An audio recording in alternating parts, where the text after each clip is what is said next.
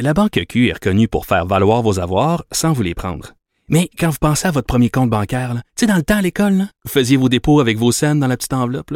Hmm, C'était bien beau. Mais avec le temps, à ce compte-là vous a coûté des milliers de dollars en frais, puis vous ne faites pas une scène d'intérêt.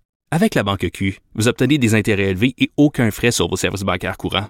Autrement dit, ça fait pas mal plus de scènes dans votre enveloppe, ça.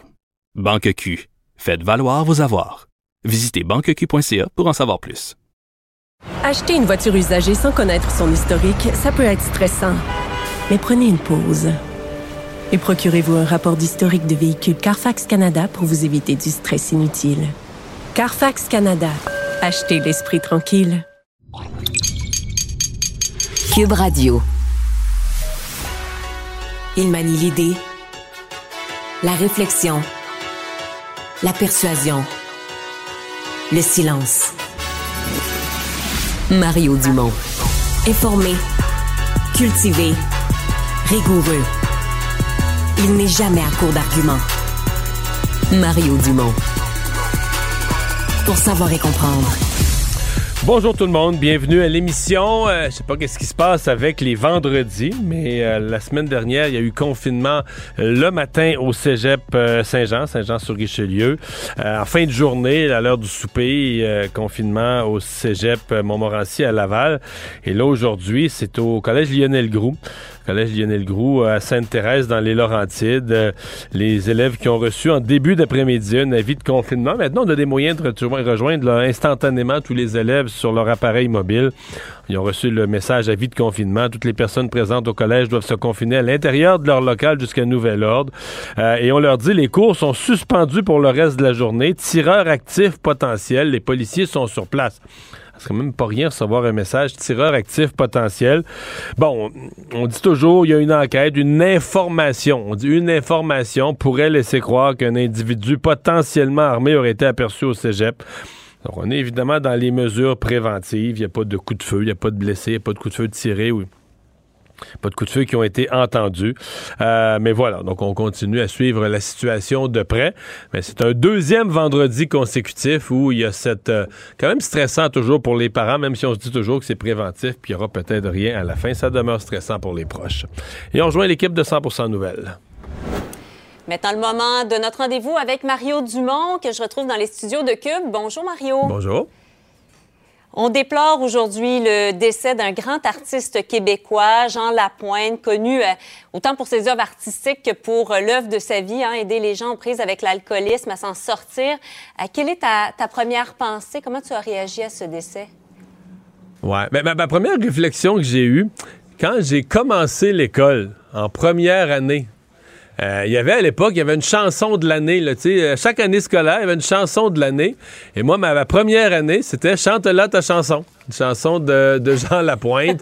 Euh, j'ai passé drôle, j'ai pensé à ça quand j'ai appris son décès. Mais quand on se met à penser à sa vie, c'est sûr qu'on est frappé par l'ampleur. là, tu sais, c'est- Il y a comme quelque chose d'extraordinaire euh, euh, de faire autant de choses. Il y a des gens qui sont des virtuoses d'un seul domaine. Ils font une chose, ils la font très bien, là, tu sais, puis ils la font longtemps. Mais euh, il y a, y cette versatilité-là, carrière en chanson, euh, laisser des textes, des, des textes de, de chansons euh, qui sont inscrits dans l'histoire du Québec, qui vont lui, qui vont lui survivre, lui survivre des airs qu'on connaît. Euh, il a joué, euh, il a joué dans des films, des séries. Euh, puis la politique, là, quand même, comme sénateur, a porté des causes. Puis a porté des causes dans le concret, laisse euh, un centre qui porte son nom, mais un centre et une œuvre, là, tu sais, pour ce qui est des, des personnes qui ont des problèmes d'alcoolisme, de toxicomanie. Donc, c'est, tu sais, c'est, euh, j'allais oublier l'humour, euh, quand même, les Gérolas et autres.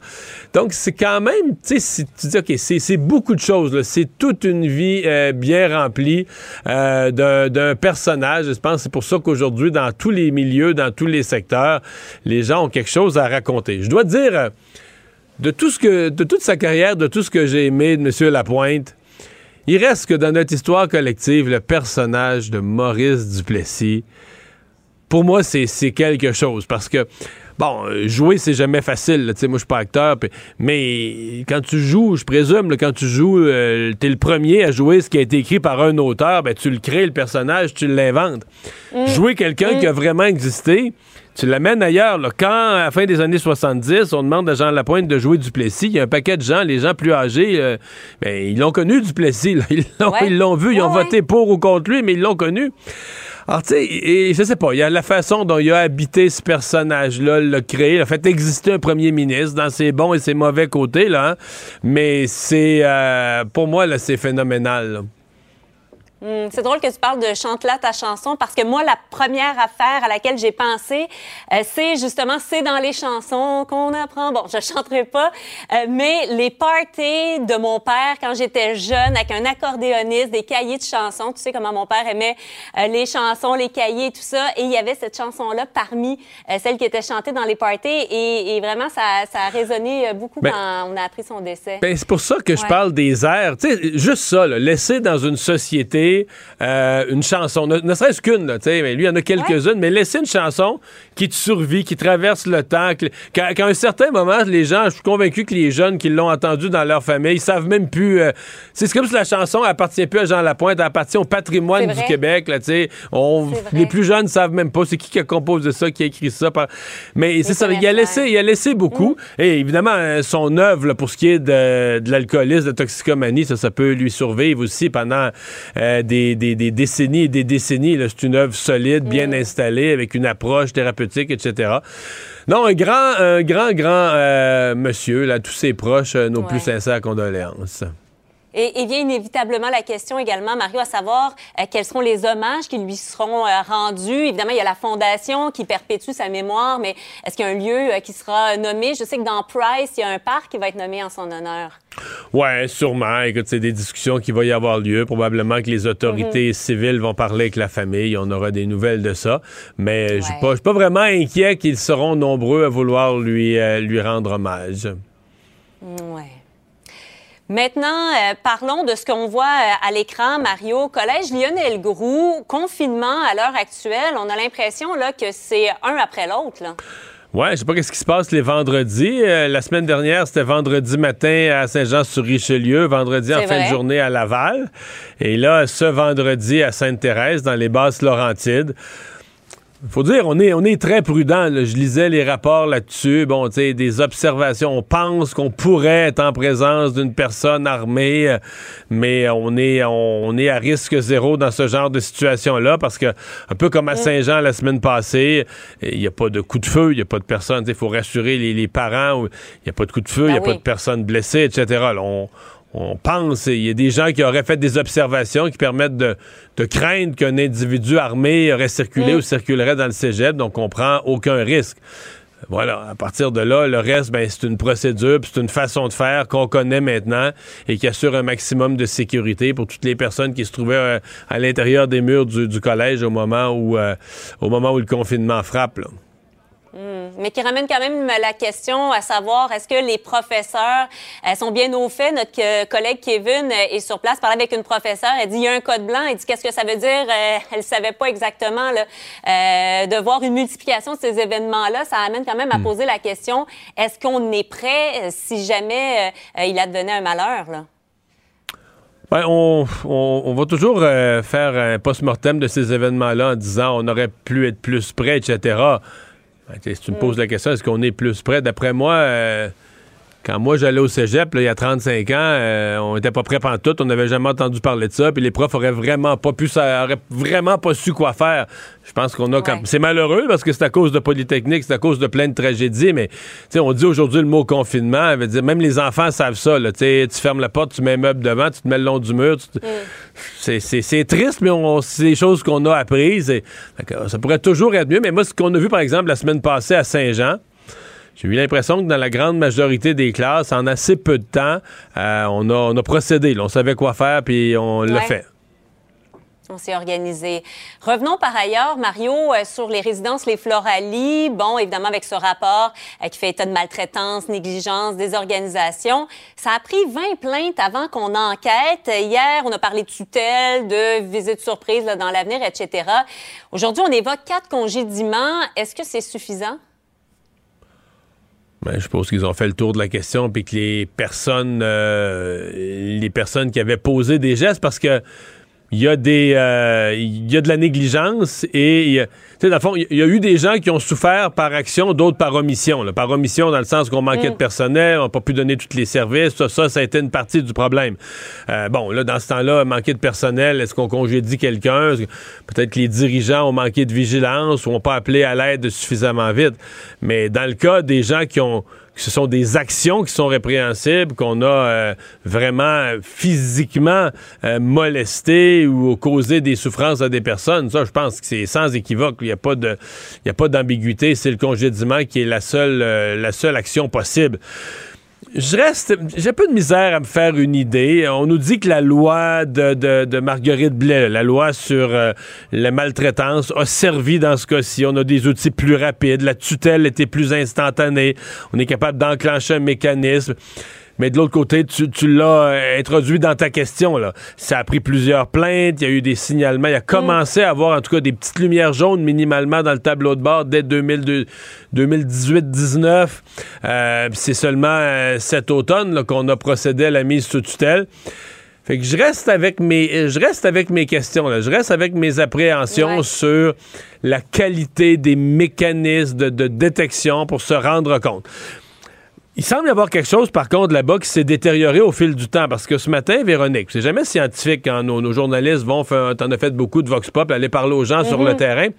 Mais Véronique a parlé aux gens autour, Véronique Lauzon, puis les gens disaient Moi, ma mère a été là, ma conjointe a travaillé là. Mais, mais c'était tous des gens qui avaient des expériences d'il y a, mettons, 10-15 ans à passer. Ils parlaient d'un endroit exemplaire, incluant le monsieur que sa mère avait été là. Il dit C'était impeccable. Mais qu'est-ce qui s'est passé? Est-ce que c'est le manque de personnel, des prises de retraite, la COVID où les gens ont fui, etc., euh, qui a fait que le service s'est détérioré?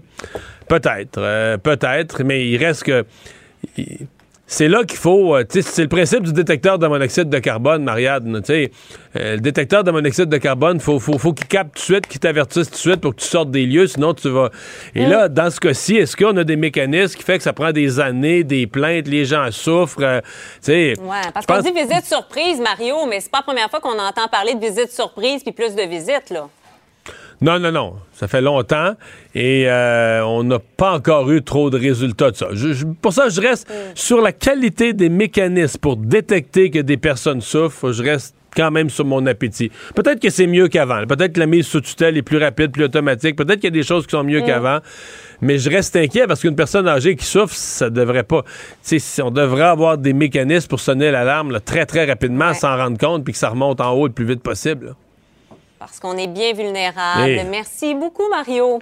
Au revoir. Bonne fin de semaine à toi. Au revoir. Savoir et comprendre l'actualité. Alexandre Morand-Villouellette. Alexandre, est-ce que tu connais le Kijiji du Qatar? Non, je sais pas s'ils ont leur propre site spécialisé. Mais leur, propre site spécialisé en petites annonces. Je voudrais aller dessus parce que je voudrais acheter ma bière en vue du Super Bowl. D'après moi, il doit, avoir, il doit avoir des caisses de bière en liquidation. Peut-être, hein, en surplus, une décision qui est tombée aujourd'hui à moins de deux jours du coup d'envoi du mondial au Qatar dans un événement qui est déjà très controversé pour plusieurs raisons. Il y a une autre tuile qui s'abat sur tout ça. En communiqué aujourd'hui, les autorités du Qatar et de la FIFA ont annoncé que la décision de vendre la bière aux supporters dans les stades du mondial est renversée, finalement, ne donne aucune explication sur le pourquoi ou le comment on va renverser tout ça. Les bières vont donc même plus pouvoir être vendues en dehors des stades, dans les petits kiosques. Ça va être seulement dans des zones spécialisées, dans des commerces qui sont identifiés comme ça. Sinon, pas de bière du tout qui va être vendue. Et pas dans les stades. Dans les stades, c'est de la bière sans alcool qui va être vendue. Moi, je vais te dire une chose. J'ai de la misère à croire que les dirigeants qataris ont décidé ça la nuit passée.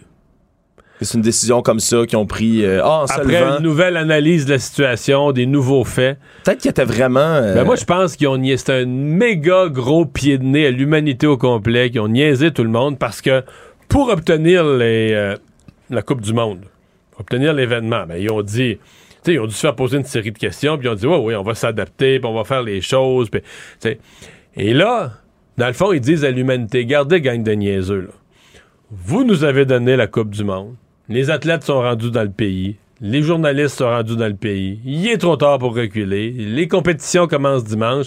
Puis on va faire ce qu'on veut à notre façon, puis vos règles à l'occidental, puis votre alcool, puis votre liberté, puis votre homosexualité. nous autres, il n'y en aura pas ici. Et, je trouve que c'est un peu ça. C'est un peu comme un pays qui dit, regarde, moi, je suis riche, je fais à ma tête, et qui fait un gros, gros pied de nez au reste de l'humanité, incluant la FIFA. Là. Ouais. Je suis convaincu que c'est le genre de questions qui ont été abordées par la FIFA. Mais ça devait parce que Budweiser, entre autres, est un commanditaire de la FIFA depuis des années. Et eux, là, à deux jours d'un événement, j'ai déjà organisé des, des événements de microbrasserie, par exemple, puis fallait en amener de la bière, puis pas euh, la veille. Il fallait en amener des jours d'avance, voire des semaines, préparer l'événement, tout installer. Là, d'après moi, c'est un cargo de bière qui est à vendre. d'après moi, c'est pas mal de bière qui est sur place. Alors, tu fais bien de regarder sur le Kijiji Qatari si tu veux en trouver. C'est vrai que moi, tu peux avoir une 24 à 4-5 piastres en liquidation. Ouais, ça se pourrait. Et comme tu as bien fait d'en parler, il y a des associations de partisans qui sont inquiets parce que on, peut voir qu'une décision comme ça qui est renversée à la dernière minute, pourquoi ne renverseront pourquoi qu'est-ce qui les empêche de renverser à ce point-ci les règles sur l'homosexualité par exemple? Parce qu'on a dit que tout le monde serait admis dans les stades, tout le monde est les bienvenus. Pourtant, selon le code criminel qatari, c'est près de 7 ans de prison si vous démontrez votre homosexualité. On a répété plusieurs fois que ça allait être correct et permis, mais est-ce qu'ils pourraient revenir là-dessus aussi comme ils sont revenus sur leur bière? En tout cas, ça pourrait faire beaucoup de vagues. Déjà que cette décision-là risque d'être quand même mal accueillie par certains commanditaires comme Budweiser. je veux dire, les, dirigeants de la FIFA, la vérité, c'est qu'ils ont l'air fous. Point à la ligne. C'est ça, la, c'est ça la, conséquence. Il ne mord pas à l'hameçon des fausses nouvelles. Mario Dumont a de vraies bonnes sources. Alors, abordons ce sujet, donc le Qatar qui change d'idée à la dernière minute, en tout cas, qui fait semblant ou qui change d'idée, interprétez-le comme vous voulez, mais qui annonce par communiqué à 48 heures de l'ouverture de la Coupe du Monde euh, que ce qui était prévu de vendre de la bière, écoutez, c'était déjà, con... il y avait déjà beaucoup de contraintes à la vente d'alcool dans le pays, mais on avait dit il y aura de la bière dans les stades pour euh, respecter ce qui se fait habituellement, respecter ce qui se fait ailleurs. Euh, on va vendre de la bière dans les stades. on va en discuter tout de suite avec Frank Ponce, directeur de l'Observatoire international en management du sport de l'Université Laval. Bonjour. Bonjour. Comment vous interprétez, vous, cette décision? Ben, comme tout le monde, je pense. Euh, moi, personnellement, en tout cas, c'est une surprise que ça vienne aussi tard. Puis c'est une surprise qu'on y ait cru. Euh, mais euh, Donc vous, pensez qu'ils ont menti vous, vous pensez qu'ils ont menti tout le long, qu'ils n'ont jamais eu l'intention de servir de la bière dans. Je ne pense, pas qu'ils ont menti. Vous savez, c'est un jeu, c'est un jeu de négociation à voir et organiser des événements. Euh, il y a un cahier des charges très bien établi. Euh, pour tous les événements, puis là, là on, on, parle du Qatar et de la bière, mais vous pourrez regarder les Jeux Olympiques et la Russie. Il n'y a, a, pas un événement majeur olympique dans les 40 dernières années qui n'a pas, pas dépassé ses coûts prévus en termes d'infrastructure, par exemple. Donc, est-ce que c'est un mensonge ou est-ce que c'est une vision un peu utopique de la réalité? Je ne le sais hmm. pas. Mais en tout cas, c'est une négociation pour avoir les Jeux. On, parie beaucoup plus, ou les Jeux ou la Coupe du Monde, on parie sans doute beaucoup mieux que ce qu'on va l'être au moment où on livre la marchandise. Ouais. Mais quand même, euh, donc, donc vous vous dites à l'époque quand ils voulaient avoir euh, la Coupe du Monde et qu'ils se faisaient dire ouais mais là il va falloir vendre de la bière dans les stades, là ils ont dit aux gens ce qu'ils voulaient entendre, ils ont dit oui oui ben, oui. On va, dire on, va dire ils on va, y arriver, on mais vous savez entre le, pouvoir aussi qui dit bon là il nous faut à tout prix la Coupe du Monde, on va faire énormément de concessions et autres, puis quand on se rapproche de l'événement où on est dans un pays qui est hyper conservateur, il euh, ne faut pas se leurrer. Moi, j'attends beaucoup de critiques sur le Qatar qui sont tout à fait normales, euh, mais, mais qui est surpris? Je veux dire, le Qatar, c'est un pays où les droits euh, des homosexuels ne sont pas respectés, où les droits de l'homme sont bafoués. c'est un pays qui n'est pas, on pourrait dire, un excellent élève en, en, termes d'environnement. Il ne faut pas se surprendre qu'au moment de l'événement, bon, ces enjeux-là reviennent. Le Qatar ne va pas changer du jour au lendemain, il ne changera sûrement pas. Par contre, la FIFA a une responsabilité dans l'octroi de ces événements majeurs. Euh, et je parle de la FIFA, je pourrais parler du Comité international olympique aussi. Mais comment la FIFA est arrivée à cette décision euh, d'octroyer au Qatar euh, une Coupe du Monde alors qu'il fallait... D'abord, ils n'avaient pas de stade, il fallait en construire sept. Mhm. Levons notre chapeau au Qatar, ils ont construit sept stades en peu de temps, mais avec la mort de 6500 travailleurs, quasiment des esclaves, etc. Mais comment la FIFA a pu euh, dire, voilà, voici le pays idéal pour tenir notre prochaine Coupe du Monde?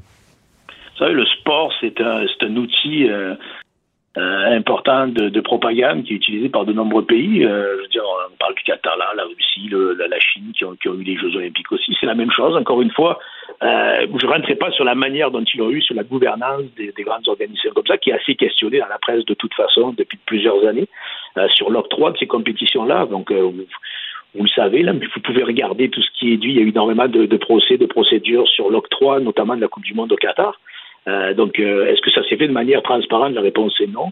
est-ce qu'il y aura des poursuites? Est-ce qu'il y en a eu? C'est oui, il y en a, il y en aura sans doute encore d'autres, mais le résultat, c'est que euh, le, le, Qatar a eu l'octroi de la Coupe du Monde et doit l'organiser. Donc, euh, c'est des organisations qui sont relativement opaques, la FIFA, le Comité international olympique. Euh, c'est des organisations, des organisations pour l'oublier, qui sont des organisations non, euh, non for profit, des organisations qui n'ont pas un, un, but non lucratif en théorie. Donc, énormément d'argent qui sont réinvestis dans le sport mais euh, les montants qui sont attachés à ces événements-là sont tellement importants maintenant, il y a des enjeux économiques tellement grands que ben, des fois, il y a des choses qui sont peut-être pas faites comme elles devraient l'être euh, ou comme elles l'étaient faites en 1924 pour les premiers jeux ou autres. Hmm on dit que si le Qatar, parce que c'est fou ce que ça leur a coûté, combien de milliards, etc., euh, c'est ce qu'on appelle la diplomatie du sport. Un pays qui essaie d'améliorer son image internationale, de se donner une stature, de se rendre plus acceptable aux yeux de l'humanité en, en, tenant un événement sportif. Mais est-ce qu'il n'y a pas le danger de faire le contraire? Euh, c'est-à-dire que dire, à partir du moment où tu dis les journalistes peuvent même pas filmer dans le pays, mais là, tu amènes les journalistes du monde entier qui ne peuvent que rapporter, qui ne peuvent que rapporter à la maison à quel point le Qatar est fermé, le Qatar est antidémocratique, le Qatar n'a pas de liberté de presse, le Qatar euh, pas, le respect des droits humains. Est-ce que ça marche, la diplomatie sportive? Ça marche, ça marche. Ça, marche malgré tout, oui. Ça, ça, achète du capital. Est-ce que c'est à long terme? Sans doute pas mais, mais ça marche pour avoir une image un peu plus polie, un peu plus diplomate, même si ça dure deux semaines, parce que c'est intéressant, on parle de tous ces sujets-là. On va reparler après, le, après la Coupe du Monde, mais vous regardez depuis, depuis des décennies, puis euh, je vous mets au défi de le faire pendant, pendant la Coupe du Monde au Qatar. Qu'est-ce qui va arriver dès que la Coupe du Monde va commencer? Tous les journalistes, tous les gens vont parler de sport. On va oublier malheureusement ces enjeux-là. On va reparler quand le sport sera fini. Donc ça a un effet effectivement de dire euh, j'ai eu la Coupe du Monde, j'ai pu l'organiser, euh, et ça donne, même si on sait que la procédure n'est pas clean, ça donne une certaine légitimité internationale, même si elle est énormément critiquée sur la place publique. Euh, la manière dont le sport est utilisé dans la propagande par ces pays-là, et, et, je ne dis pas que c'est un succès, mais la manière dont elle est utilisée, euh, ça l'a été en Russie précédemment. Il ne faut pas l'oublier qu'on avait des Jeux, euh, on avait la Coupe du Monde qui était en Russie il n'y a pas longtemps et les Jeux Olympiques, et pourtant la, Russie a une, image catastrophique actuellement avec la guerre en Ukraine. Mais on s'est acheté du capital pendant, ce moment, bah, pendant ces moments-là parce qu'on achète du capital politique sur, en utilisant le sport. Vous venez de faire un petit tour d'horizon, Chine, Russie, Qatar. Hum une des questions qui, se pose, parce que là, on parle des fédérations sportives ou du Comité international olympique. Les fédérations internationales, c'est eux qui déterminent l'endroit où se tiendra la, Coupe du Monde, le championnat, le Comité international olympique, les, prochains Jeux, etc.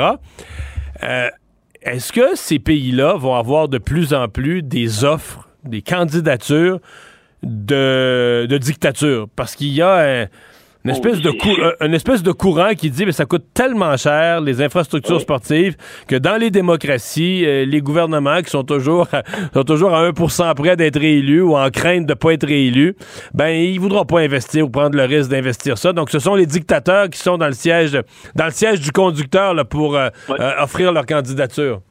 Ben, ça arrive déjà. On l'a vécu avec les Jeux olympiques d'hiver qui sont allés à Pékin et il y avait une autre seule, une autre, seule autre candidature. Tous les, les, autres pays se sont retirés. Donc on, on le vit déjà.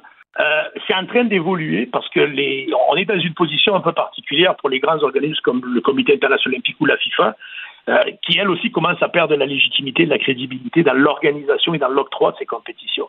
Donc ce qu'on voit, c'est deux modèles potentiels, soit une organisation multiple euh, pour euh, que les coûts soient partagés. C'est ce qu'on a avec la prochaine Coupe du Monde, qu'il ne faut pas l'oublier, au Canada, États-Unis, Mexique.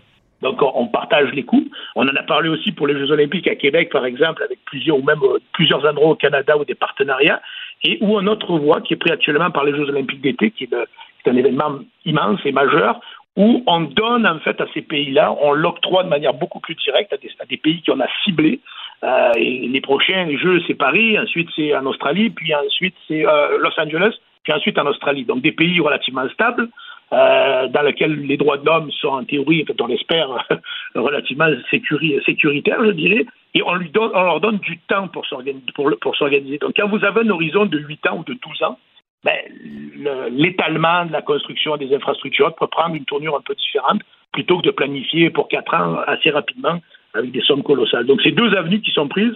Puis, effectivement, c'est une très bonne analyse. Euh, mais on y, on y, est déjà, on l'a vécu. Le, le, summum a été les Jeux Olympiques d'hiver, euh, où on n'avait aucune candidature à, part, à part Pékin et Almaty. Dans le cas du Qatar, j'ai mentionné mhm. plus tôt, c'est la construction de sept stades en quelques années à peine. Euh, dans un pays qui est tout petit, hein, la superficie du Qatar, c'est moins que, que l'Estrie, c'est moins que les cantons de l'Est au Québec. Euh, on construit sept stades. Euh, on parle, on parle, on aurait investi plus de 200 milliards, de l'argent du pétrole. Il n'y a pas une indécence à, je veux dire, l'argent. Je comprends l'argent. Puis tu sais, je suis pas un communiste, là, au contraire, mais à un moment donné, il y a un point où tu dis, OK, mais c'est de la caricature de l'argent. Bon, on se pose la question, est-ce que l'argent a servi même, euh, vous l'avez mentionné plus tôt, prudemment, mais est-ce que l'argent aurait servi aussi à la, la diplomatie du chéquier là, pour aller chercher des votes à la FIFA et tout ça? Est-ce qu'on a graissé des gens, fait des cadeaux, etc.? Non, mais on veut, pas, on se la pose la question. Est-ce qu'on est dans une caricature... Tout, le monde, tout le monde se la pose. Oui, mais est-ce qu'on est dans une caricature de l'argent qui peut tout acheter d'une façon ridicule? Ben, on, on, on, l'était sans doute, lequel le la Coupe du Monde s'est fait il y a plusieurs années maintenant. Il y a eu assez de prosés et de poursuites à ce sujet-là pour savoir que l'attribution de la Coupe du Monde des Qatar est entachée de nombreuses irrégularités, on va le dire comme ça, euh, de différentes formes, que ce soit de l'influence politique, euh, alors que normalement c'est libre le choix des, fédérations qui votent sont libres d'influence politique. Donc il y a des pays qui ont eu une influence politique venant de leur gouvernement. Il y a eu on parle d'influence financière également. Donc il n'y a pas de doute qu'il y a eu des irrégularités pour l'octroi de la Coupe du Monde au Qatar. C'est même pas une, même pas une, possibilité, c'est une certitude. Euh, mais encore une fois, on, ils essaient de corriger le tir et d'avancer. Ce qui est plus intéressant, c'est de regarder, moi, ce qui me frappe, moi, je suis en marketing du sport moins qu'en géopolitique, même si ça m'intéresse, mais ce qui est intéressant, c'est de voir la, position qui sont prises. Vous parlez de la construction des stades, vous avez parlé du sort malheureux de ces, de, ces travailleurs qui sont exploités, c'est l'esclavage moderne. Euh, et ça, ça aussi, on a des preuves de ça. Et la position de l'argent dans ce cas c'est-à-dire la position notamment des commanditaires. Vous avez donné, on parlait de bière au début.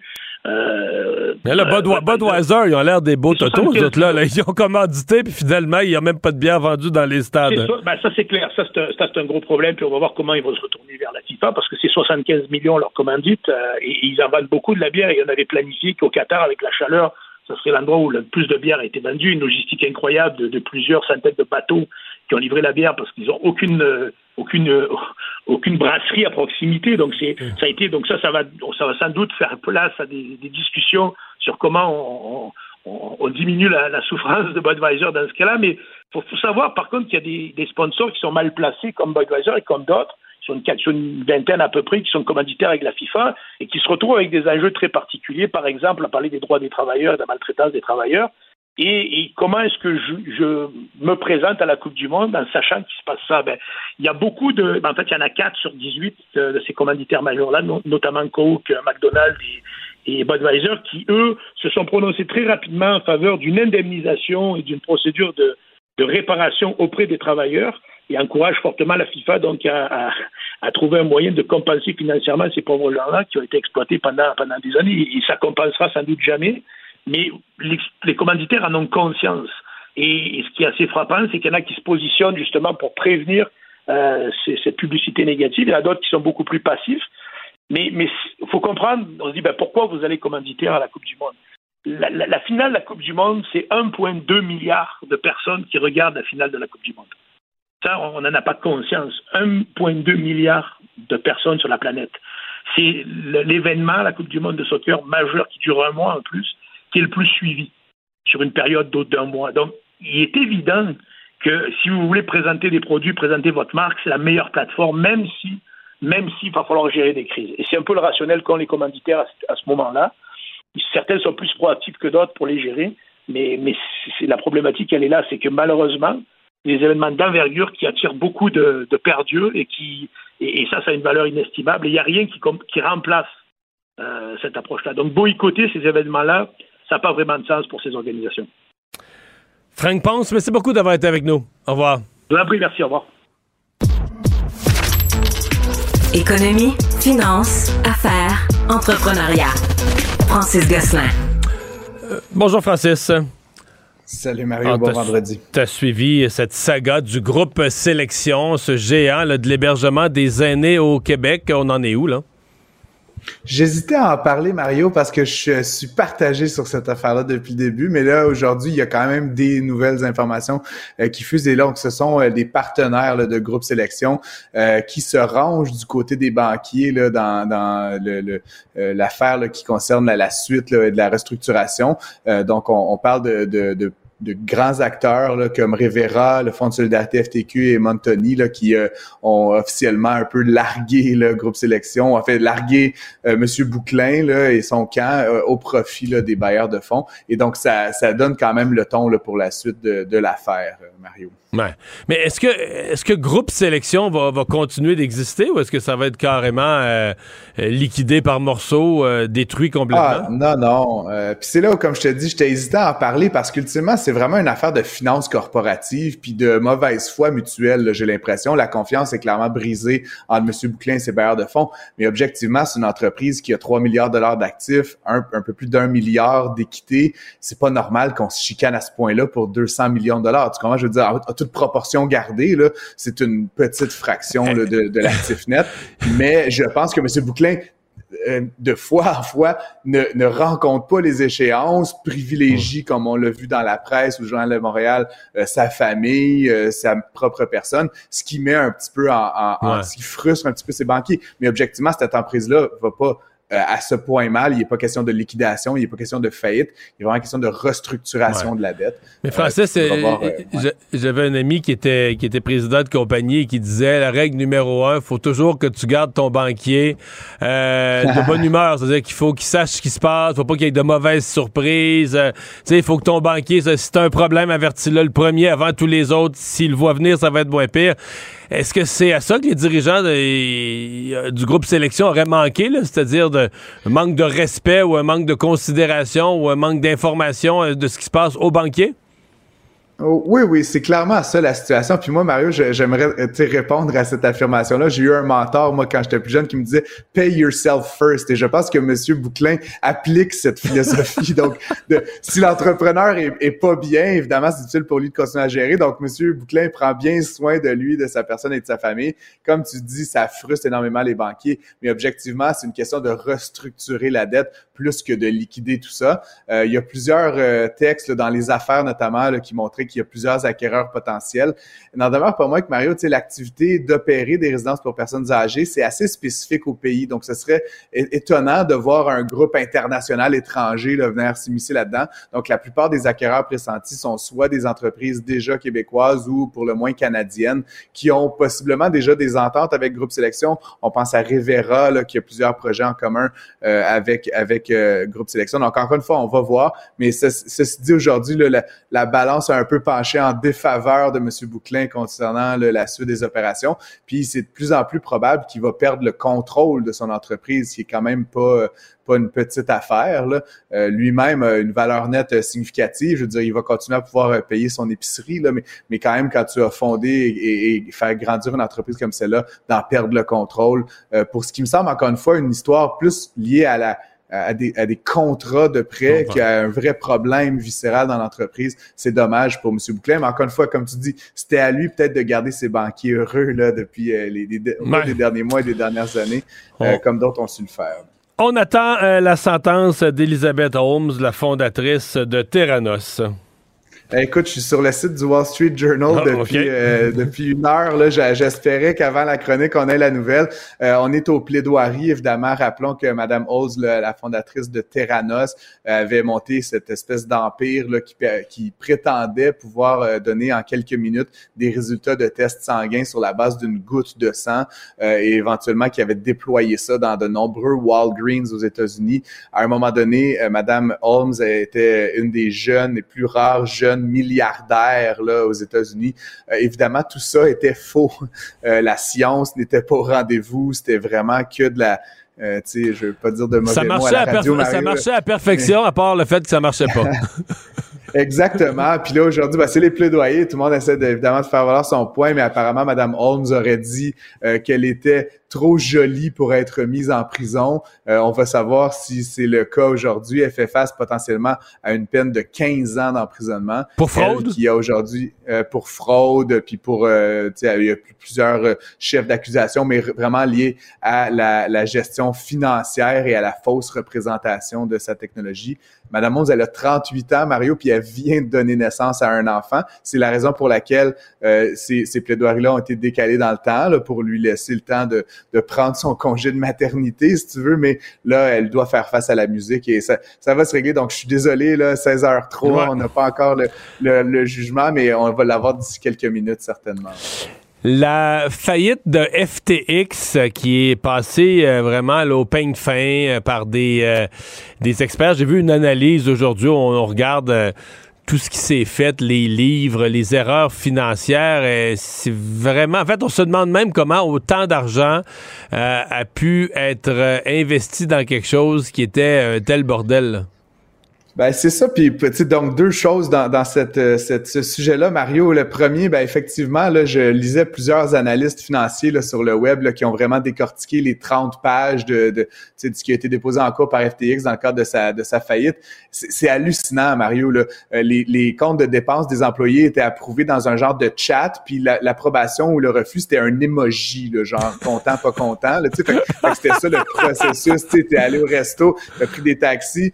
Euh, éventuellement, il n'y avait aucun suivi des, des, montants qui étaient reçus. Fait que c'était comme Mario, tu m'as donné 3 millions de dollars. Il fallait que tu t'en souviennes. Là. Il n'y avait aucun, aucun document centralisé. Puis, on parle d'une entreprise qui valait 32 milliards de dollars à un moment donné. Euh, il y avait plusieurs entités corporatives, là, FTX, FTX US, Alameda Research, puis en tout, plusieurs dizaines d'entreprises aucune d'elles n'a jamais eu une rencontre du conseil d'administration. Jamais. C'est, c'est, pourtant, légalement, Mais en même temps, tu dis que ça vaut 32 milliards, mais ça euh, s'est accumulé en combien de temps? parce qu'une entreprise d'habitude qui vaut 32 ah. milliards, Francis, ça va avoir été construite sur 30 ans, ou j'exagère peut-être, mais sur, 15, des longues périodes, puis là, des genre à la quatrième année, il y a une crise de croissance, puis là, on fait quelques erreurs, puis oups, on se redresse. Mais là, c'est juste les, les crypto-monnaies, ça a été juste trop vite, non? Absolument. On parle d'une entreprise qui a été fondée en 2019 et effectivement qui a atteint 32 milliards. C'est ridicule, c'est ça. Ça n'a pas d'allure. Euh, écoute, je, t'en donne une autre. Il n'avait pas de registre de qui était à l'emploi de, FTX, ce qui fait que ultimement, genre, les gens ils recevaient des, des payes, mais des fois ils étaient plus à l'emploi ou ils venaient de l'aide. C'était comme fait de manière, tu sais, comme on va, on va y programmer un versement mensuel à lui, tu sais, c'était comme, il n'y avait pas de département de ressources humaines, tu sais, mais on parle encore une fois d'une entreprise, tu sais, avec ça leur aurait pris le système de paye Phoenix? ça, ça aurait bien, ça aurait bien été. Fais-moi pas rire, j'ai mon, mon fond de grippe ah, qui surface. Et donc, finalement, pour, pour, pour euh, tout te dire, moi, ce qui m'étonne quand même, c'est que par le fait même, on avait dans le journal de Montréal tantôt des pertes de 125 millions pour le régime de retraite des enseignants de l'Ontario. Mais... Je me dis, ces gens-là qui gèrent des caisses d'argent public d'enseignants, comment est-ce qu'ils arrivent à la, conclusion? Tu sais, je sais pas, moi-même, tu places de l'argent dans une entreprise, tu veux voir les états financiers, tu veux voir brièvement le bilan, les processus internes. On parle d'une business de 32 milliards de dollars, on parle d'investir 125 millions. Le RREO, le régime des enseignants d'Ontario, ont mis de l'argent là-dedans avec tout ce qu'on apprend aujourd'hui. C'est comme, ça pose la question, tu sais, comment est-ce que c'est Caisse de dépôt, c'est Investissement Québec, c'est RRO. Puis je veux pas toutes les amalgamer. Non, non, mais, mais, Celsius à la Caisse de dépôt, je veux dire, c'est comme, euh, à un moment donné. Mais Francis, je me souviens. le paperwork, je me souviens du papier commercial. Là, on remonte à quoi, 15 ans en arrière. Euh, bon, la caisse de dépôt, évidemment, le montant était beaucoup plus énorme. Elle avait perdu quasiment 40 milliards là-dedans. Là. La, Teachers en Ontario va perdre 100, euh, en canadien, ça fait 125, bon, 125 millions. Mais quand même, je me souviens qu'à l'époque, j'avais rencontré celui qui avait été, euh, qui était le, le, le, président, le chairman de Teachers, et qui m'avait dit en parlant du papier commercial, parce qu'eux n'en avaient pas. Cette fois-là, Teachers avait été impeccable, n'en avait pas, pas, pas, pas perdu une scène là-dedans. Et il disait, moi, ce que j'ai appliqué comme règle, c'est quand j'achète de quoi, je comprends puis je sais ce que j'achète. Puis quand je sais pas ce que j'achète, je garde l'argent dans mes poches. Bon, c'est comme ça. Et là, tantôt, je lisais ça, puis je l'ai retweeté d'ailleurs. Je l'ai, mis sur Twitter. Ah. Mais je me disais, ouais, là, d'après moi, le monsieur dont je parle, là, il est depuis longtemps retraité. Mais je me disais, euh, s'il revoit ce que Teachers a fait avec FTX, je sais pas s'il repense à son vieux principe, mais d'après moi, le, le principe est oublié parce que là, ils ont mis de l'argent dans quelque chose qu'ils savaient pas ce qu'ils faisaient, là. Ceci dit, pour les auditeurs, puis pour remettre ça en perspective, ça reste que pour ces entités-là qui gèrent plusieurs centaines de milliards, Mario, C'est du sais, 100 charme, jusqu'à un certain c'est- point, c'est mais quand même. On parle de 0,0,5 0,05 mais ça reste que c'est comme, tu sais, distribuer des 100 millions comme ça, un peu sur la base de comme, euh, limite un email, ça revient à donner une approbation de compte de dépenses avec un emoji, là, tu sais, pour moi, c'est c'est comme, à l'interne et à l'externe, ça fonctionnait un peu de la même façon.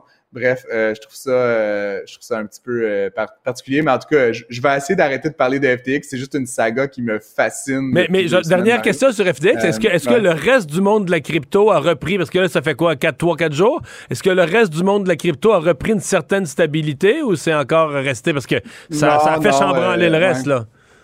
Ah, Bitcoin toujours autour de 16 000, l'Ether euh, est toujours bien en bas de, de, de ce qui était le, à 1200. Là, fait que c'est vraiment c'est c'est les, fragilisé, là. qui ont souffert depuis euh, depuis 10, 10 jours, deux semaines. Puis comme on en a parlé plus tôt cette semaine, Mario, là, il y a beaucoup de gens qui sont un petit peu en attente à savoir si d'autres échanges comme Crypto.com, comme BlockFi, euh, qui est un prêteur là, dans le domaine des crypto-monnaies, vont euh, annoncer des choses parce qu'ils doivent là, à leur tour montrer qu'ils ont les liquidités suffisantes en cas de retrait, etc. Ce que FTX, évidemment, n'a pas été capable de faire et ce qui a mené là, à Hmm. la situation euh, malencontreuse. On rit, là, mais tu sais, il y a quand même des gens qui ont perdu beaucoup d'argent. Ah, non, mais c'est épouvantable. Ben, c'est épouvantable. euh, ouais, ouais, Ouais. D'ailleurs, euh, on- voilà. on n'a plus de temps, là, mais il faudrait qu'on parle un jour. Tu sais, parce que, tu sais, on dit que Tom Brady pourrait être poursuivi là-dedans. là. Ah oui. Mais c'est une question est intéressante parce que ça nous prendrait hein. peut-être un avocat pour nous aider dans la discussion. Est-ce Ah. que, est-ce que Tom Brady, qui fait les publicités d'une entreprise comme ça, et doit être tenu responsable si ça plante. Est-ce qu'il se porte garant là, de la... Tu sais, je sais pas, un comédien qui fait l'annonce de la Banque de Montréal, est-ce qu'il se porte garant de la Banque de Montréal? Je sais pas. Je... Ouais, question. euh, écoute, si ça te tente, Mario, on ira voir un match de basket au FTX Arena de Miami, un de On en parlera. avant que ça change de nom, c'est ça. Eh, bon week-end. Bonne fin de semaine. La Banque Q est reconnue pour faire valoir vos avoirs sans vous les prendre. Mais quand vous pensez à votre premier compte bancaire, tu sais, dans le temps à l'école, vous faisiez vos dépôts avec vos scènes dans la petite enveloppe. Hmm, C'était bien beau. Mais avec le temps, ce vieux compte-là vous a coûté des milliers de dollars en frais, puis vous ne faites pas une scène d'intérêt. Avec la Banque Q, vous obtenez des intérêts élevés et aucun frais sur vos services bancaires courants. Autrement dit, ça fait pas mal plus de scènes dans votre enveloppe, ça. Banque Q. Faites valoir vos avoirs. Visitez banqueq.ca pour en savoir plus. Acheter une voiture usagée sans connaître son historique, ça peut être stressant. Mais prenez une pause. Et procurez-vous un rapport d'historique de véhicule Carfax Canada pour vous éviter du stress inutile. Carfax Canada. Achetez l'esprit tranquille. Ici Ricardo. Et Émilie, marchand d'IGA. On a envie de vous inspirer à bien manger. À moins de 5 la portion. Suffit de repérer les produits valeurs sûres et de les cuisiner avec une de nos recettes. Les valeurs sûres, c'est bien pensé, hein? Bien sûr! Détails sur IGA.net. Mario Dumont. Le seul atlas dont vous avez besoin. L'exercice lui-même Mario Dumont. va faire sortir plus de vérité sur ce qui s'est véritablement passé à ce moment-là. Gérez donc ça, s'il vous plaît. Isabelle Maréchal. Mais c'est parce qu'à un moment donné, si on paye pas tout de suite, on va payer tout à l'heure. La rencontre, Maréchal Dumont. Bonjour Isabelle. Bonjour Mario. Et tu nous parles aujourd'hui du sujet qui va faire l'objet d'un reportage de JE ce soir. Euh, la relation entre entraîneurs sportifs, entraîneurs de haut niveau qui deviennent des personnes de confiance et certains athlètes, je devrais dire certaines athlètes, parfois là, des femmes, des jeunes femmes euh, qui, euh, qui se retrouvent coincées. Exactement. Et des entraîneurs, des entraîneurs sportifs fautifs là, qui s'en prennent à de jeunes athlètes, à mon avis, profitent d'une omerta dans le milieu scolaire, Mario. Écoute, je, je me fie au nouveau cas qui vient de nous, être présenté par JE. C'est le cas Danny Vincent, surnommé Pico, qui est un entraîneur de basket assez réputé. Il a fondé un programme euh, de basketball. Il a des titres de championnat provincial euh, juvénile. Il y a, il a été entraîneur adjoint euh, lors de la victoire des nomades du Collège Montmorency au championnat canadien en 2011. Ce gars-là, il a œuvré dans une école secondaire à partir de 92, 1992, jusqu'à euh, dans deux autres cégeps jusqu'en 2012. Et selon les témoignages des, des, jeunes filles et des jeunes femmes qui ont été sous sa gouverne, tu te rends compte que les gens savaient, le milieu scolaire savait, mais on a choisi de ne pas agir. Puis aujourd'hui, ben, les gens, évidemment, qui sont là, euh, il y en a, écoute, c'est fascinant de voir à quel point tu essayes d'avoir la vérité, puis euh, tu poses des questions, puis on dit, ah non, finalement, écoute, il y, a même une, une directrice euh, des affaires étudiantes au Cégep Édouard Montpetit qui, qui dit à JE, écoutez, pendant que j'étais en poste au Cégep Édouard Montpetit, je n'ai reçu aucune dénonciation de la part d'étudiantes. Tu sais, tu regardes ça, puis tu te dis, ben voyons donc, ça se peut pas. Euh, puis après ça, ben, il y en a qui disent ben, on n'était pas là, les gens qui étaient là ne le sont plus. Euh, tout le monde donne des raisons pour ne pas avoir à expliquer ce qui a pu arriver à, cette époque-là. Et là, moi, je me tourne vers le témoignage de ces jeunes femmes, entre autres d'Élise Caron, qui est une des meilleures joueuses de basketball euh, au Québec.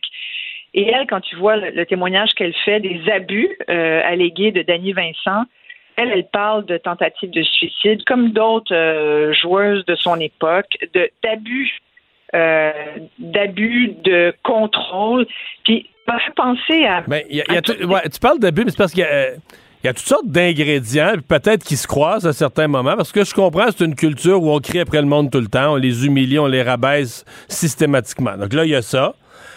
Là, après ça, il y a de la violence sexuelle. Exactement. Puis dans certains cas, il a l'air d'avoir de la manipulation sexuelle parce qu'avec une, il a dit carrément, ben là, je suis en amour, mais là, la fille avait 15-16 ans, lui, il est prof, là, ça pas, il est prof et entraîneur. Ça n'a juste pas d'allure. Ça n'a juste pas d'allure, mais tu comprends ce que je veux dire, c'est que c'est, mais c'est tout un mélange d'affaires. Oui. Puis, puis de l'autre côté du mélange, t'as des jeunes qui veulent réussir. Puis lui, il est, lui, il est le dieu du basket. Fait que tu, tu n'auras pas une carrière en basket ou tu, tu, il est ton seul chemin. Tu comprends? C'est comme quand il y a une rivière, tu dis, il y a juste un pont. Il y a juste un pont pour passer la rivière. Fait que si tu veux aller au basket de haut niveau, il y a juste un pont. Puis il s'appelle ce monsieur-là. Fait que peu importe ce qu'il te fait, faut que tu endures. Faut que tu passes à travers ça. Exactement. Et ça, et ça m'a fait penser à toutes ces autres histoires parce qu'il y en a vraiment beaucoup de, ce même genre d'histoire où, le coach, l'entraîneur, a usé de sa position hiérarchique de pouvoir auprès des jeunes athlètes féminines. Et euh, je, réécoutais des témoignages, entre autres, de la skieuse Geneviève Simard, euh, qui rappelait qu'elle, pendant des années, était partie euh, plusieurs mois par année en Europe ses parents, tu sais, tu veux, ils n'étaient pas forcément au courant, le, milieu scolaire non plus. ces jeunes-là sont confiés à un entraîneur qui fait partie de leur vie, tu vois. Et là, il y a toute la notion de consentement aussi, qui est très à la mode en ce moment. On parle souvent de consentement. Est-ce que les jeunes femmes, moi je pose la question, est-ce que ces jeunes femmes-là étaient aptes à consentir à des rapports sexuels? Parce que là, entre autres, dans le cas Danny Vincent, il y a effectivement beaucoup de, il y a de la manipulation, mais on voit là, quand la, jeune fille dit, Elise Caron dit, moi j'ai eu un rapport sexuel avec lui, j'avais 18 ans. Tu sais, le gars pas fou, il a attendu quand même 18 ans on comprend que c'était pas un viol de, de, ce que je comprends de, l'article. En même temps, y a-t-il eu un consentement éclairé de sa part? est-ce que des jeunes filles, des jeunes femmes sont aptes vraiment à consentir quand le coach représente toute ta vie, quand il contrôle tous les aspects de ta vie, puis à 15 ans, il dit Je suis en amour avec toi, c'est le centre de ma vie. Tu sais, ça me faisait penser à Geneviève Janson aussi, à l'époque cycliste. Puis elle, c'est fascinant, je me remettais dans sais qu'au Québec, vraiment, il n'y a jamais eu d'accusation criminelle de porter comme c'est l'entraîneur euh, Bertrand Charret euh, qui a été euh, qui a été enfin bon Bertrand, Charret, oui. Ça, c'est avec Geneviève Simard. Dans le cas de Geneviève Janson, c'est André, pardon, André Aubu. Voilà, son nom en revient. André Aubu, là, il a été arrêté aux États-Unis, en Arizona en 2016, mais ici, il n'a jamais fait l'objet d'accusations criminelles au Québec, si je me fie à ce que j'ai pu revoir du dossier. Et, Geneviève Janson a été, traînée dans la boue parce que son entraîneur était celui qui euh, contribuait à ce qu'elle soit dopée. C'est que ça a, ça l'a plongé au centre d'un, gros scandale de dopage à l'EPO. Cette fille-là a perdu sa carrière, elle a dû s'exiler. On l'a quand même pas mal traînée dans la boue. Tu sais. Puis bon, c'est épouvantable ce qui est arrivé quand tu regardes. Puis, mais finalement, tu te rends compte que s'il n'y avait pas eu l'emprise de cet entraîneur sur sa vie et ses mauvais conseils, là, aurait probablement pas été dans la situation qu'elle a été. Et là, je regardais le basket. Moi, si j'avais une jeune fille qui joue au basket, je, je m'inquiéterais un peu. J'ai trouvé trois autres entraîneurs de basket là, en février dernier qui ont été arrêtés. Trois entraîneurs de l'école secondaire Saint-Laurent qui ont aussi fait l'accusation et qui là de, devraient. J'ai pas été capable de voir s'ils vont, vont comparer bientôt, mais ils sont effectivement accusés euh, avec une série d'agressions sexuelles qui va jusqu'à euh, exploitation sexuelle, incitation à des contacts sexuels. Mario, il y a un problème. Ben, est-ce qu'on peut conclure en disant qu'il y a assez d'exemples dans assez de sports pour appeler les parents à une vigilance? Euh? Complètement. méfiance, le mot serait peut-être trop fort, mais minimalement une vigilance euh, sérieuse? Puis plus, que ça, pas juste les parents, parce qu'ils peuvent pas être partout. Non, il faut que les, les institutions scolaires assure que ces activités sportives, les, parents payent cher pour du sport études. On, on, veut vraiment que nos enfants deviennent des athlètes. Peut-être qu'on devrait se calmer là-dessus, là. mais il faut que le, sport soit pratiqué dans un contexte sécuritaire, sans abus. Il faut aider les jeunes à reconnaître aussi les, comportements anormaux de leurs entraîneurs. Puis tu sais, à l'époque, Geneviève Simard, il y a quelques années, quand elle a pris la parole pour raconter que dès l'âge de 12 ans, elle était victime de son entraîneur, elle avait dit ça prend absolument une ligne d'écoute. Je l'ai pas trouvé cette ligne d'écoute-là. Je pense qu'il est à peu près temps qu'il y en ait une. Mais il faut cet espace sécuritaire pour que les jeunes athlètes puissent témoigner. Puis quand elles font un signalement, euh, qu'on les écoute puis que ça devienne officiel. Tu Apparemment, là, y, a eu des enquêtes policières dans le cas de euh, d'Annie Vincent qui n'ont mené à rien du tout. Et ce qui est encore plus incompréhensible, c'est que euh, JE fait une demande d'accès à l'information et le service de police de Laval a détruit le rapport qui a été rédigé à l'époque. Mais tu sais, je te parle pas d'un rapport qui date de 50 ans, ça fait 10 ans. C'est pas une histoire si lointaine. Ça veut dire qu'ils gardent pas leurs archives très, très longtemps. Ça me paraît assez un peu euh, incroyable, mais il faut absolument surveiller ça. Puis oui, dire aux parents, mais dire au milieu scolaire, attention à nos jeunes qui pratiquent des sports. Isabelle, merci et bonne fin de semaine. Merci à toi aussi. La Banque Q est reconnue pour faire valoir vos avoirs sans vous les prendre. Mais quand vous pensez à votre premier compte bancaire, tu sais, dans le temps à l'école, vous faisiez vos dépôts avec vos scènes dans la petite enveloppe. Hmm, c'était bien beau. Mais avec le temps, à ce compte-là vous a coûté des milliers de dollars en frais, puis vous ne faites pas une scène d'intérêt. Avec la banque Q, vous obtenez des intérêts élevés et aucun frais sur vos services bancaires courants. Autrement dit, ça fait pas mal plus de scènes dans votre enveloppe, ça. Banque Q, faites valoir vos avoirs. Visitez banqueq.ca pour en savoir plus. Acheter une voiture usagée, ça peut être stressant, mais prenez une grande respiration. Et imaginez-vous avec un rapport d'historique de véhicule Carfax Canada qui peut vous signaler les accidents antérieurs, les rappels et plus encore. Carfax Canada. Achetez l'esprit tranquille. Ici Ricardo. Et Émilie, marchand d'IGA. On a envie de vous inspirer à bien manger. À moins de 5 la portion. Suffit de repérer les produits valeurs sûres et de les cuisiner avec une de nos recettes. Les valeurs sûres, c'est bien pensé, hein? Bien sûr! Détails sur IGA.net. Casse-tête, devinette, mots croisés. Mario Dumont a la solution à tout. Alors, cette semaine, en actualité et en débat public, aura été marquée par une espèce de retour sur... Euh, l'affaire Julien Lacroix. C'est un, travail conjoint du 98.5 et de la presse euh, qui a remis en question, euh, qui, est revenu sur des, les, gens qui avaient témoigné il y, a, il, y a, il y, a, quelques années au devoir, il y a deux ans au devoir, qui certaines disent, ben, on, a été présentés comme des victimes, on se considère pas comme des victimes. D'autres, c'est plus de l'ordre du regret. D'autres ont été, je pense, dépassés par, oui, on a parlé à une journaliste, on lui a raconté des choses sur Julien Lacroix ont été dépassés par euh, le, la vague de ressentiment, de haine euh, à, l'endroit de Julien Lacroix que ça a généré sur les réseaux sociaux. Mais toujours est-il que cet article de la presse et ces, balados du 98.5 euh, ont généré d'autres réactions de, de, gens qui n'ont pas aimé ça. Et Audriane Dugas, humoriste de la relève, euh, a été interviewée par, euh, par la presse et euh, a publié aujourd'hui un statut Facebook où elle se dit, ou hier, un statut Facebook où elle se dit vraiment très malheureuse, en colère, déçue de la façon dont elle a été traitée dans l'article. Audriane Dugas est avec nous. Bonjour. Bonjour. Bon.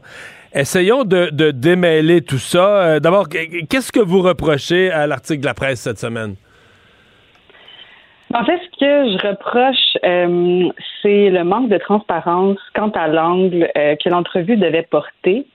Euh, puis finalement, ce, que, ce qui se retrouve euh, dans l'article, euh, j'avais bien mis au clair que j'étais pas à l'aise de participer à une enquête, qu'elle allait faire une enquête sur l'enquête du devoir. Vous voyez, c'est très méta tout ça, là. mais j'avais clairement exprimé mes malaises par rapport à ça. On vous a dit, on vous a dit que c'est pas ça du tout? Non, c'était supposé être un post-mortem à propos des dénonciations en général.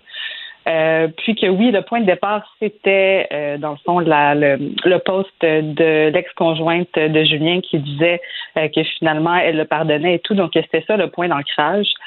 puis il y a aussi le fait que j'ai été mal à plein d'endroits. Il y a plein de citations que j'ai dit qui ont été prises euh, hors contexte. Donc, euh, ça, je pense que c'est quand même euh, bien exprimé dans mon statut, qui est quand même assez long. Là. Je vais pas vous nommer au complet, là, mais en gros, c'est ça le, le, le malaise. C'est aussi de réaliser après coup que Marie-Ève Tremblay, en fait, qui est une des deux journalistes, est amie avec la conjointe de Julien. Donc ça, ça a été quand même un gros choc, je dirais, de ma de mon côté euh, d'apprendre ça alors que ça n'avait pas été mentionné et tout. Donc, euh, je, crois Donc, vous avez, euh, est-ce que j'exagérais, vous avez l'impression d'avoir été utilisé dans, dans l'opération? Oui, complètement. Mais c'est exactement l'impression, pardonnez-moi, mais c'est exact, c'est l'impression qu'ont plusieurs de celles qui avaient participé à l'article du Devoir deux ans avant. L'impression d'avoir été utilisé, l'impression d'avoir été embarqué dans un article, d'avoir été recruté quasiment, quasiment comme dans un parti politique, on recrute du monde, tu serais recruté dans un article. Exactement. Donc, c'est pour ça que je vous dis que c'est très, très méta tout ça. Euh, donc, euh, oui, c'est l'impression que, que j'ai. Euh, puis, bon, là, je vais pas revenir. Moi, je, je, ne suis pas ces deux femmes qui, finalement, regrettent d'avoir témoigné. Par contre, pour avoir été témoin, en fait, euh, à ce moment-là de la création de l'article. Euh, je pense que c'est correct de revenir après ça sur, euh, sur peut-être son choix d'avoir participé ou pas dans un article. Puis c'est exactement ce que je fais moi aussi aujourd'hui. Je comprends très bien. Mais dans le cas du devoir, vous étiez pas, il y avait neuf femmes, vous étiez pas une des neuf, mais vous aviez été mêlée à l'histoire. C'est un peu complexe, ça. Oui, c'est complexe. Moi, je suis pas une victime euh, de Julien en tant que tel. Je veux dire, euh, j'ai vécu euh, ce que je pourrais considérer de, un, conflit avec lui. Ben, en fait, même mis à part ça, il a été insistant avec moi puis déplacé avec moi. Par contre, là, l'histoire du conflit, donc là, ça sort comme si bon, je voulais me, me venger de Julien à cause d'un conflit. en fait, bon, pour, pour résumer, là, j'avais annoncé à sa à son ex-conjointe, en fait, qui était infidèle parce que c'était une de mes compères d'impro. Je pensais que c'était la bonne chose à faire. Euh, Julien, après ça, m'a fait des menaces, m'a dit que ça allait nuire à ma carrière et tout. Donc, euh, c'est sûr que ça, ça a fait en sorte, en fait, que. Vous êtes, vous êtes ramassé dans le rôle de la stoule, là. On se fait pas des amis avec ça. Même si ça peut être même si ça peut être de la loyauté envers une autre femme, là, on se fait pas des amis avec ça, là. Mais tu sais, ça, moi, euh, honnêtement, là, je serais pas allé voir une journaliste à propos. Je comprends de tout ça, c'est pas ça vraiment. C'est que moi, je connais Julien depuis euh, depuis le cégep, en fait. Puis, tu sais, là, on parle de, de neuf femmes, là. Euh, mais je peux vous garantir qu'il y en a plus que ça. Puis, au pire, ce sera de la diffamation de ma part de dire ça ou quoi que ce soit. Mais c'est ce dont j'ai été témoin, c'est ce que la plupart des gens qui l'ont côtoyé ont été témoins. Donc moi, c'est à force de d'avoir des gens qui fiers à moi que j'ai fait OK, il y a un problème. Puis en fait, c'était pas mon c'était pas mon idée de créer cet article-là. C'est des femmes qui m'ont dit on veut parler à une journaliste. Donc moi, avec les contacts que j'avais dans le milieu du journalistique, j'ai dit à Amélie Pineda qui a fait l'enquête sur Roson, qui a gagné un prix. Je pense que c'est la personne la plus adaptée à faire ça. Donc ça a été ça mon rôle, là, de dire que c'est une vengeance parce que ben moi je trouve que c'est pas ça. Ça a été mis ça. Mais, mais là, mais là, faut, faut tout dire, c'est que pour vous, ça a été la catastrophe parce que pendant que cet article-là était en train de s'écrire, Là, il y a eu sur l'espèce de page Instagram des dénonciations anonymes. Puis là, il y a des femmes qui s'en sont pris à vous, qui ont dit, eh ben elle aussi, euh, puis là, vous, vous avez été cancellé à votre tour, vous avez été dénoncé à votre tour, puis là, le, devoir vous rappeler. C'est un peu bizarre. C'est pas ça un peu le danger, que tout le monde qui cancelle tout le monde, qui dénonce tout le monde, puis on n'est pas C'est pas, pas un appel, tout ça, à lâcher les dénonciations des réseaux sociaux ou d'un journaux, puis aller vers les tribunaux? Ben, moi, la différence que je fais, puis en passant, je me cache pas du tout que je suis euh, sur la liste de son nom. C'est même écrit dans ma publication. Euh, ouais, c'est pour ça que j'en parle. C'est pour ça que j'en parle. Puis euh, en, ce qui a trop de voir, c'est moi-même qui me suis euh, retirée là, de, de mon point, de mon plein gré parce que j'étais plus à l'aise. Euh, par contre, puis en fait, cette dénonciation-là, c'est la raison principale pour laquelle je voulais parler aux journalistes. Euh, dans une entrevue qui a duré au moins deux heures. Là, je parle de mon expérience, des démarches que j'ai entreprises en justice déparatrice, euh, puis je parle surtout des pistes de solutions alternatives qui existent, qui pourraient exister, parce que moi, je suis pas pour les dénonciations publiques faites sur les réseaux sociaux. Je suis pas pour la liste de dit son nom. Je trouve que c'est déshumanisant, c'est dangereux pour la sécurité puis la santé mentale des gens en général. Mais la grosse différence à faire, c'est qu'il y a une différence entre, puisque ce que les gens semblent mélanger, il y a une différence entre des dénonciations publiques sur Instagram, sur une liste anonyme, et une enquête journalistique faite, euh, où les faits sont corroborés par des preuves, des témoins, une enquête qui a duré longtemps, puis où la personne qui est visée a la possibilité de donner sa version des faits. Il faut se rappeler aussi que Julien a donné une entrevue de 45 minutes après ça au devoir pour euh, expliquer sa version des faits. Il revient pas exactement sur les faits qui lui sont reprochés. Puis ça aussi, je pense que c'est quelque chose qui est assez euh, important à nommer. Mais euh, ouais. le problème, même d'une enquête journalistique, c'est que les tribunaux, avec des immenses défauts, essaient de rendre la peine proportionnelle au, mm-hmm. crime. Alors mm-hmm. qu'on a l'impression que, bon, à un moment donné, à un certain moment, là, dans puis le MeToo a eu, écoute, il fallait, que il fallait que ça arrive, il fallait que les femmes prennent la parole. On s'est rendu compte qu'il y avait des centaines, des milliers à travers le monde de femmes qui avaient vécu toutes sortes d'agressions, euh, vivaient avec ça. Il y a eu une libération, personne ne remet ça en cause. C'est juste qu'à un moment donné, tu dis, OK, il y a des personnes qui vont avoir, je mets ça entre guillemets, mais l'espèce de prison à vie, t'as plus le droit d'être, plus le droit d'être sa place publique, t'as plus le droit de vivre, euh, t'as plus le droit d'être sur les réseaux sociaux parce que dès que tu t'y mets, euh, tout le monde t'invective. Et, et, puis là, finalement, ben, t'es-tu un criminel? T'étais tannant avec les filles, tu prenais un coup, ben, euh, mais la police n'est pas allée t'arrêter, donc on suppose que tu n'as pas fait des viols ou des, agressions sexuelles euh, condamnables par la justice. Puis là, on finit par se dire, est-ce que la peine est disproportionnée par rapport au, crime? je mets le mot crime en guillemets parce que c'est pas nécessairement criminel, mais tu dis, OK, est-ce que la peine est disproportionnée? Pas que c'était un bon comportement, c'était un comportement qui méritait euh, réprimande, qui méritait correction, qui méritait dénonciation, mais est-ce que la peine devient disproportionnée?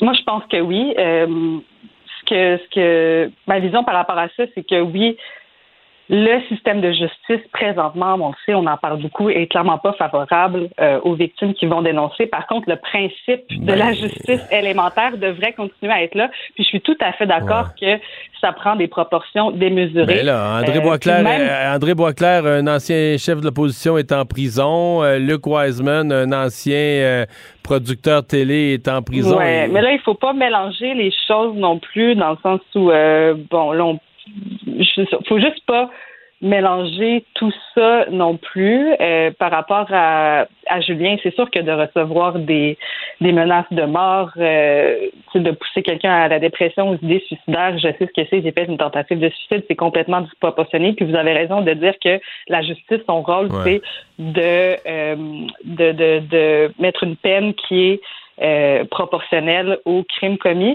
Euh, là, là où j'ai un petit, un petit bémol par rapport à ce que vous avez dit, c'est bon, euh, boire un petit coup, être insistant. Si on va relire l'article du devoir, on parle vraiment d'agression sexuelle, de pénétration. De...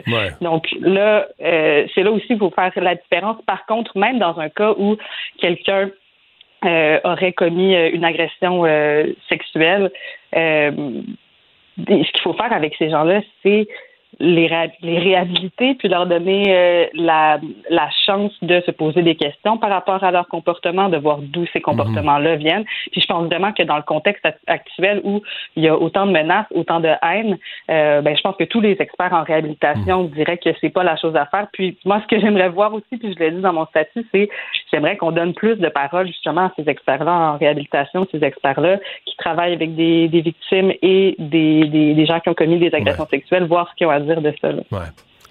Euh, redécoupons tout, là. Euh, sur est-ce que vous regrettez d'avoir participé euh, à, là je remonte au devoir d'avoir participé à la mhm. préparation d'un texte pour le devoir? Je regrette pas d'avoir participé au texte parce qu'en fait, j'ai pas vraiment participé au texte. Ce que j'ai fait, c'est que j'ai mis en contact des gens Ben, qui regrettez-vous ça, là, ce que vous avez fait? Dans, dans- dans ça, je, vais- je vais reformuler ma question. Est-ce que vous avez l'impression qu'en y participant, ça, euh, le devoir a fait œuvre utile et que vous avez contribué à une œuvre utile? Écoutez, je pense que. Mais qu'est-ce que vous voulez dire par œuvre utile? euh? Ben, est-ce que l'article du devoir a fait œuvre utile? Est-ce que c'était une bonne contribution à la vie de la société québécoise? Euh, si vous, est-ce que vous le referiez, là, ce que vous avez fait pour qu'il y ait un article dans le devoir? de mettre en contact des femmes qui voulaient parler contre Julien parce que c'était leur dernier recours. Euh, je pense que c'est pas à moi de. Je comprends. Donc, vous, vous avez fait. Ben, le- mettre en contact avec un journaliste, vous le referiez. Euh, L'article, le, le produit fini dans le devoir, est-ce qu'il vous a satisfait à l'époque? Est-ce que vous le trouviez euh, balancé, correct? euh? Encore là, je, c'est pas à moi de malheureusement de, de me positionner là-dessus, étant donné que, que je suis pas une des victimes. Je sais qu'il y en a qui sont pas à l'aise avec ça, mais il y en a aussi qui sont encore à l'aise avec ça, puis qui sont Oui, contentes de, de comment ça s'est passé. Ce que je regrette, par contre, c'est euh, la vague de déferlement de haine qu'il y a eu contre Julien. Euh, J'allais vous le demander. Le- les, les lendemains, les lendemains de l'article du devoir, ça là-dessus, votre position est claire. Ça, ça vous a, ça vous a quoi choqué, déplu, attristé? Euh, ben, j'ai juste trouvé ça désolant parce que je me suis dit son premier réflexe au lieu de se questionner sur son sur ses comportements, ça va être de se braquer puis de nier. Puis c'est là que j'ai trouvé que euh, que ça allait pas aider la cause du tout. De la même manière aussi que le système de justice, le, le- quand, quand quelqu'un est accusé d'un crime, évidemment, le réflexe, c'est de se défendre puis de nier. C'est pour ça qu'il y a des options comme la justice réparatrice. Euh, c'est une option, euh, je pense, qui, qui, qui est Non, dans la justice. beaucoup plus bénéfique. dans la justice, il y a l'option, si tu sais que tu l'as fait, puis ça va être prouvé, tu as l'option de plaider coupable, puis ça va réduire ta peine. Là, la justice va en tenir compte, en général. Là, là, je reviens. Donc, là, je continue à avancer. Donc, là, euh, là vous, d'avoir participé à l'article qui a été publié cette semaine, ça, vous regrettez carrément. là. Vous considérez que vous, si c'était à refaire, vous ne redonniez pas cette entrevue-là à la presse. Ah non, pas, pas du tout. Puis même en fait, euh, au départ, euh, j'avais refusé parce que bon là, je sais que c'est bien à la mode le syndrome post-traumatique, mais j'ai vraiment été diagnostiquée euh, par un par un psychiatre, donc ça me faisait vraiment pas sentir bien. Par contre, il y a eu une insistance, puis une sorte de, de de réassurance que ça allait que, que, que, ça allait être bénéfique en fait. Donc non c'est ça puis pour toutes les, les, les ra- les raisons aussi que, que je nomme dans mon statut là, je le referais absolument pas. là. Mhm. Vous. euh, quand, quand vous avez vu l'article, là, je sais plus, c'est-tu mardi matin, mardi ou mercredi matin, je ne vais pas me tromper. Mercredi, ouais. Mercredi matin. Comment vous avez. euh, co- comment, ben, vous l'attendiez, vous saviez que ça allait être publié ce jour-là? Euh, oui, parce que j'avais demandé aux journalistes de m'avertir euh, à l'avance. Là, vous vous êtes Euh, levé, vous avez vous levé, mis votre cadran à 6 heures du matin pour aller lire ce que ça allait donner? Euh, non, en fait, j'ai attendu jusqu'à minuit parce que je savais pas si ça allait sortir à minuit ou pas. Finalement, j'ai décidé de dormir, puis euh, je me suis dit que ça allait être mieux euh, d'avoir une bonne nuit de sommeil là, pour Puis quand vous l'avez lu, quand vous l'avez lu le matin en vous levant? J'étais en colère, les tremblements, j'étais, je suis vraiment tombée des nues. Voilà, je me suis sentie utilisée. je, je- encore aujourd'hui, j'ai pas de mots, puis c'est pour ça que là, ça m'a fait, ça me fait du bien de reprendre la parole euh, par rapport à ça et tout. Puis en fait, je m'en suis un petit peu voulu de pas avoir suivi mon, mon intuition euh, qui me disait que, que De que refuser ça allait causer plus, plus de tort que. Vous, vous m'avez, ouais. mentionné qu'une des choses qui vous a choqué, vous dites qu'il y a une des journalistes qui est dans, qui est dans un lien direct là, avec euh, Julien Lacroix ou sa conjointe? Mhm, mhm. Euh, oui, exactement. C'est euh, Marie-Ève Tremblay, en fait, qui a mis avec euh, la conjointe de, Julien Lacroix. Euh, moi, j'ai rien contre la conjointe de Julien Lacroix, vraiment pas. J'ai travaillé avec elle, on avait eu une bonne relation de travail et tout. C'est juste que je trouve ça insidieux de pas avoir pas avoir mentionné ça, surtout que la conjointe de Julien est interviewée dans le balado, est interviewée dans l'article. Donc, j'ai vraiment de la misère à voir d'autres choses qu'un conflit d'intérêts là-dedans. Audrey-Anne Dugas, merci d'avoir été là. Ben, Bonne chance pour la suite. Au revoir. La Banque Q est reconnue pour faire valoir vos avoirs sans vous les prendre. Mais quand vous pensez à votre premier compte bancaire, tu sais, dans le temps à l'école, vous faisiez vos dépôts avec vos scènes dans la petite enveloppe, là. Hmm, c'était bien beau. Mais avec le temps, à ce vieux compte-là vous a coûté des milliers de dollars en frais, puis vous ne faites pas une scène d'intérêt. Avec la banque Q, vous obtenez des intérêts élevés et aucun frais sur vos services bancaires courants. Autrement dit, ça fait pas mal plus de scènes dans votre enveloppe, ça. Banque Q. Faites valoir vos avoirs. Visitez banqueq.ca pour en savoir plus. Acheter une voiture usagée sans connaître son historique, ça peut être stressant. Mais prenez une pause. Et procurez-vous un rapport d'historique de véhicule Carfax Canada pour vous éviter du stress inutile. Carfax Canada. Achetez l'esprit tranquille. Ici Ricardo. Et Émilie, marchand d'IGA. On a envie de vous inspirer à bien manger. À moins de 5 la portion. Suffit de repérer les produits valeurs sûres et de les cuisiner avec une de nos recettes. Les valeurs sûres, c'est bien pensé, hein? Bien sûr! Détails sur IGA.net. Casse-tête, devinette, mots croisés. Mario Dumont a la solution à tout. Un adolescent de 17 ans poignardé. Une autre femme assassinée. Il est visé par des allégations d'inconduite sexuelle. Les formations politiques s'arrachent le vote des familles. Comment faire fructifier votre argent sans risque? Savoir et comprendre les plus récentes nouvelles qui nous touchent. Tout savoir en 24 minutes. Avec Alexandre Morin-Villouellette et Mario Dumont. En manchette dans cet épisode, Jean Lapointe s'éteint à 86 ans. Confinement en cours au collège Lionel Groux. Pénurie de médicaments, un million de bouteilles sur les tablettes d'ici une semaine et un procureur indépendant nommé pour enquêter sur Donald Trump. Tout savoir en 24 minutes. Tout savoir en 24 minutes. Bienvenue à Tout savoir en 24 minutes. Bonjour Mario. Bonjour. Jean Lapointe, un chanteur, comédien, philanthrope et tant de choses, tant de rôles qu'il a joué dans la société québécoise. Sénateur. Sénateur, Sénateur, également. politicien jusqu'à un certain point, sénateur. s'est éteint aujourd'hui à 86 ans à la maison de soins palliatifs de Saint-Raphaël à Montréal. Il est entouré de ses proches et donc euh, le Québec en ce moment déborde de dommages qui sont rendus de toutes sortes de personnalités et comme comme on vient de le mentionner, de tellement de milieux, de côtoyer tant de gens. Il en a touché beaucoup parce qu'il a fait du cinéma, il a été sur les planches, il a chanté, il a fait de la politique, mais aussi, évidemment, on l'a connu beaucoup à cause de son combat contre l'alcoolisme. Lui qui a fondé la maison Jean Lapointe en 1982, qui fête d'ailleurs ses 40 ans cette année. Et, et qui est devenu une référence, là. Une, c'est pas la seule, mais c'est vraiment devenu une référence en matière d'alcoolisme, de toxicomanie, euh, d'expertise qui s'est développée. Et là, je parle pas du nombre de personnes qui y ont obtenu des soins au fil des, des années. Ben oui, nous-mêmes dans les médias, à la Maison Jean Lapointe, quand on veut parler de dépendance, hein, puis ça va même aux drogues, aux jeux, à l'alcool, peu importe, c'est souvent des gens qu'on consulte, même encore aujourd'hui dans les médias, Absolument. qui ont aidé donc des centaines de personnes au fil des années. Donc c'est vraiment un géant de la culture québécoise, puis aussi une, une des personnalités fondatrices, si on veut, de de tout ce qui est showbiz, star système québécois. Mais euh, moi, je retiens. Ben, d'abord, euh, évidemment, je retiens l'ampleur parce que c'est quand même, tu sais, d'humoriste à sénateur, euh, puis bon, bon dans les deux cas. là. Veux dire, il a pris au sérieux son métier de sénateur. Il était excellent comme humoriste. Il a laissé des chansons, là, des airs connus. Euh, il a joué des rôles. Et c'est là que je vais m'arrêter. Moi, c'est, il y, a- il y a plusieurs rôles intéressants qu'il a joué, mais Il y en a un qui t'a marqué. Ben hein. oui, c'est du Plessis, là.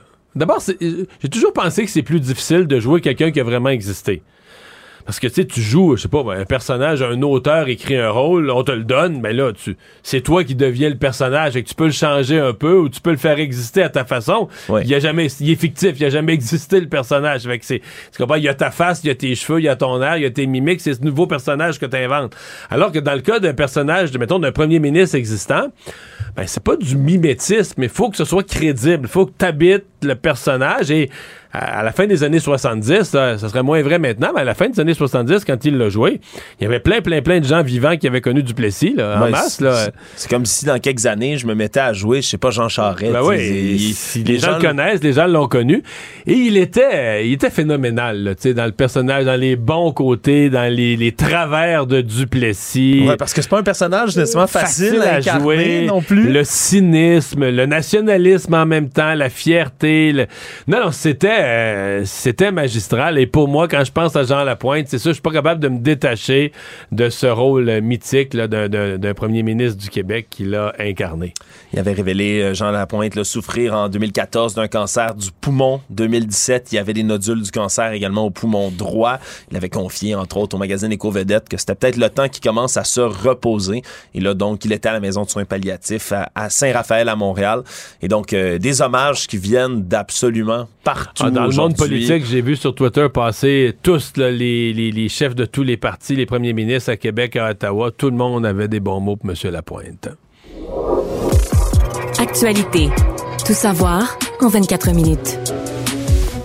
Semble-t-il que c'est une tendance inquiétante qui est récurrente ces temps-ci au Québec. Un autre confinement qui a été ordonné dans un collège. Cette fois-ci, c'est à Lionel Groux, à Sainte-Thérèse, dans les Laurentides. Les élèves qui ont reçu un message qui les invitait donc à se confiner à l'intérieur de leur local jusqu'à nouvel ordre. Et c'est la régie de police de Sainte-Thérèse, euh, Blainville, qui a confirmé qu'elle enquêtait sur une information qui laissait croire qu'un individu potentiellement armé serait sur les lieux du cégep. D'ailleurs, ce qui me frappe, c'est que dans le message de confinement qu'ont reçu les élèves, le petit message sur leur cellulaire, le petit carré sur leur cellulaire, on parle de tireurs actifs potentiels. là.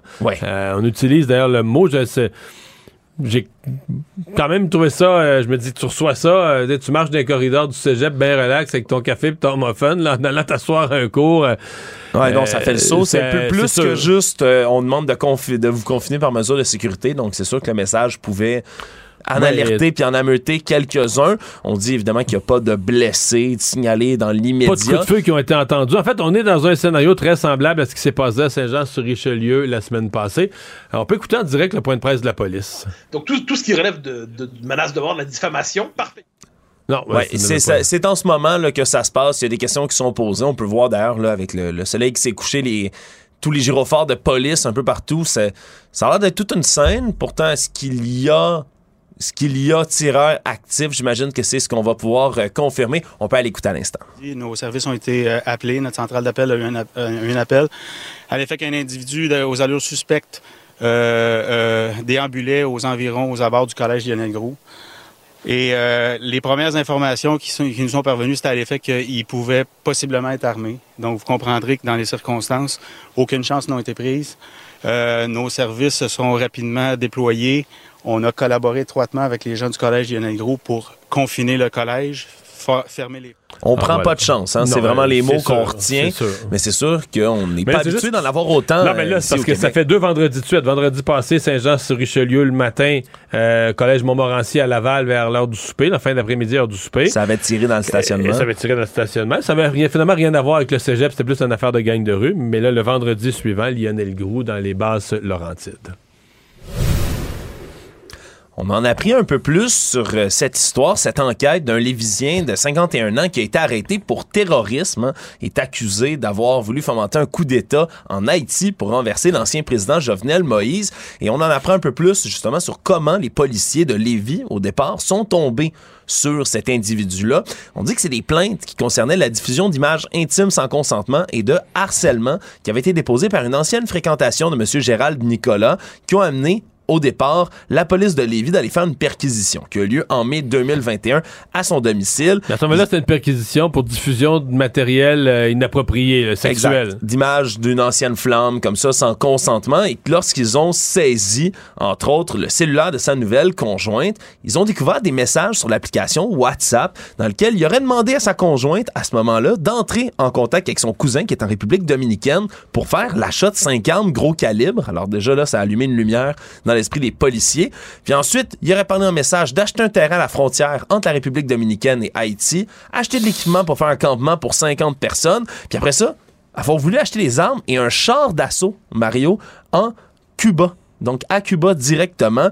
Tentatives évidemment qui n'ont pas été fructueuses, mais tout de même, dans son historique Internet ensuite, il y avait des recherches pour savoir comment envoyer des colis, des barils, des boîtes jusqu'en Haïti.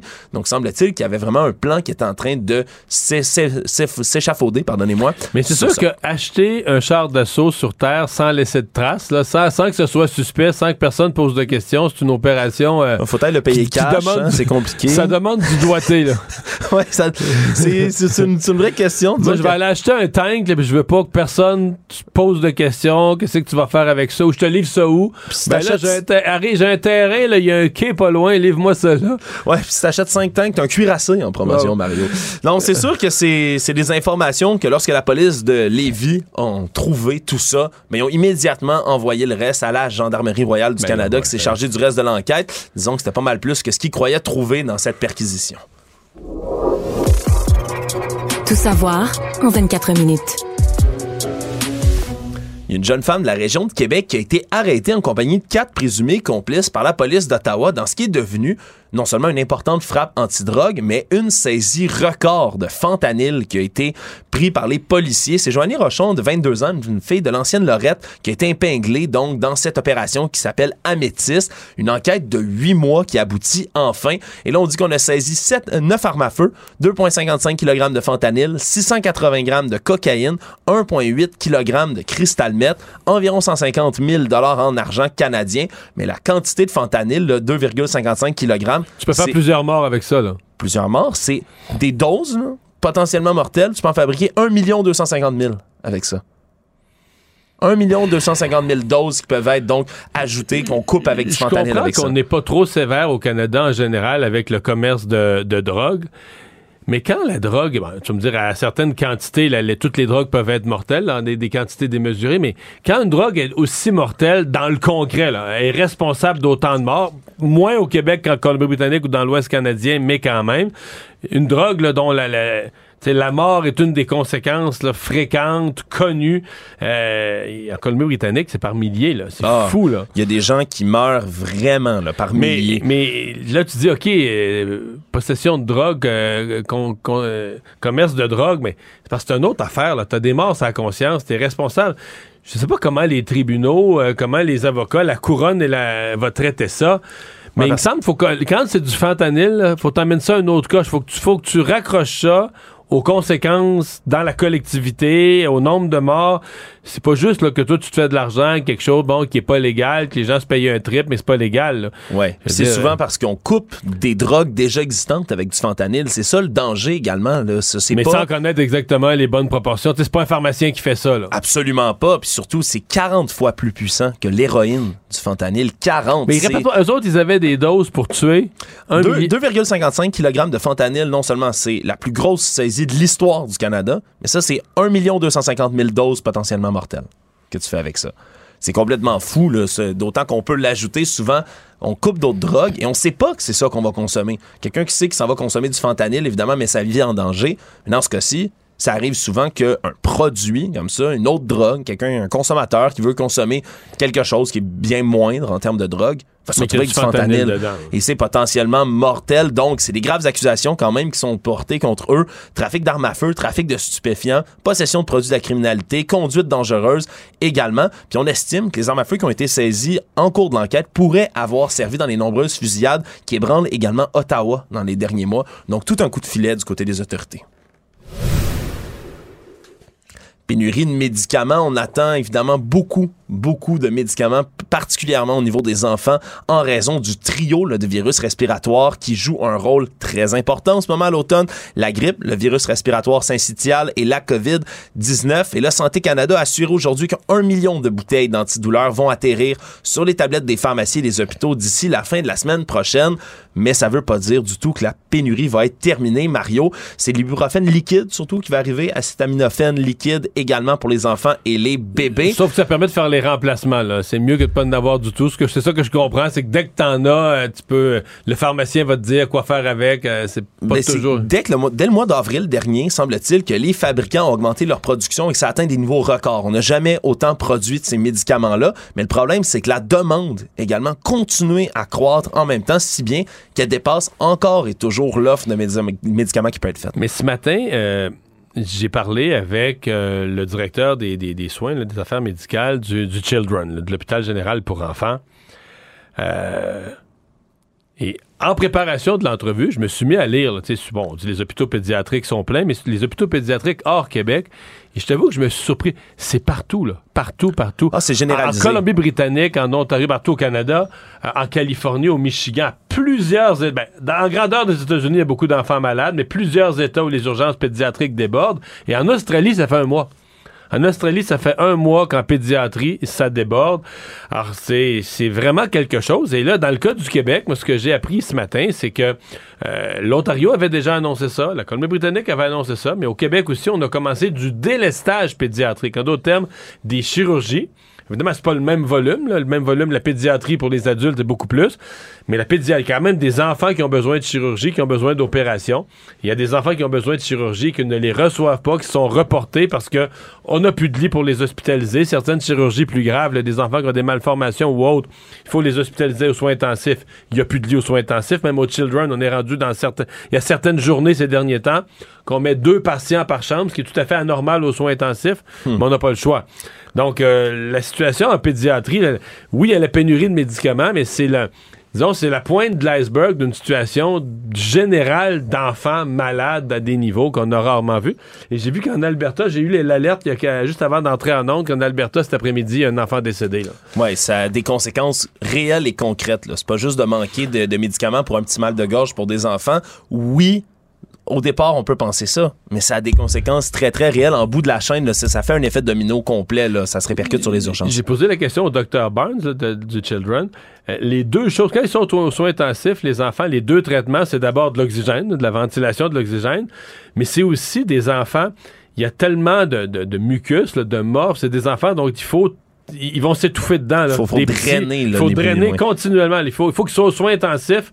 Le drainage, de, de- le drainage pardon, de leur mucus est tellement intensif qu'il faut qu'ils en soient aux soins intensifs parce que sinon, ils seraient en danger de se, ni plus ni moins de s'étouffer dedans.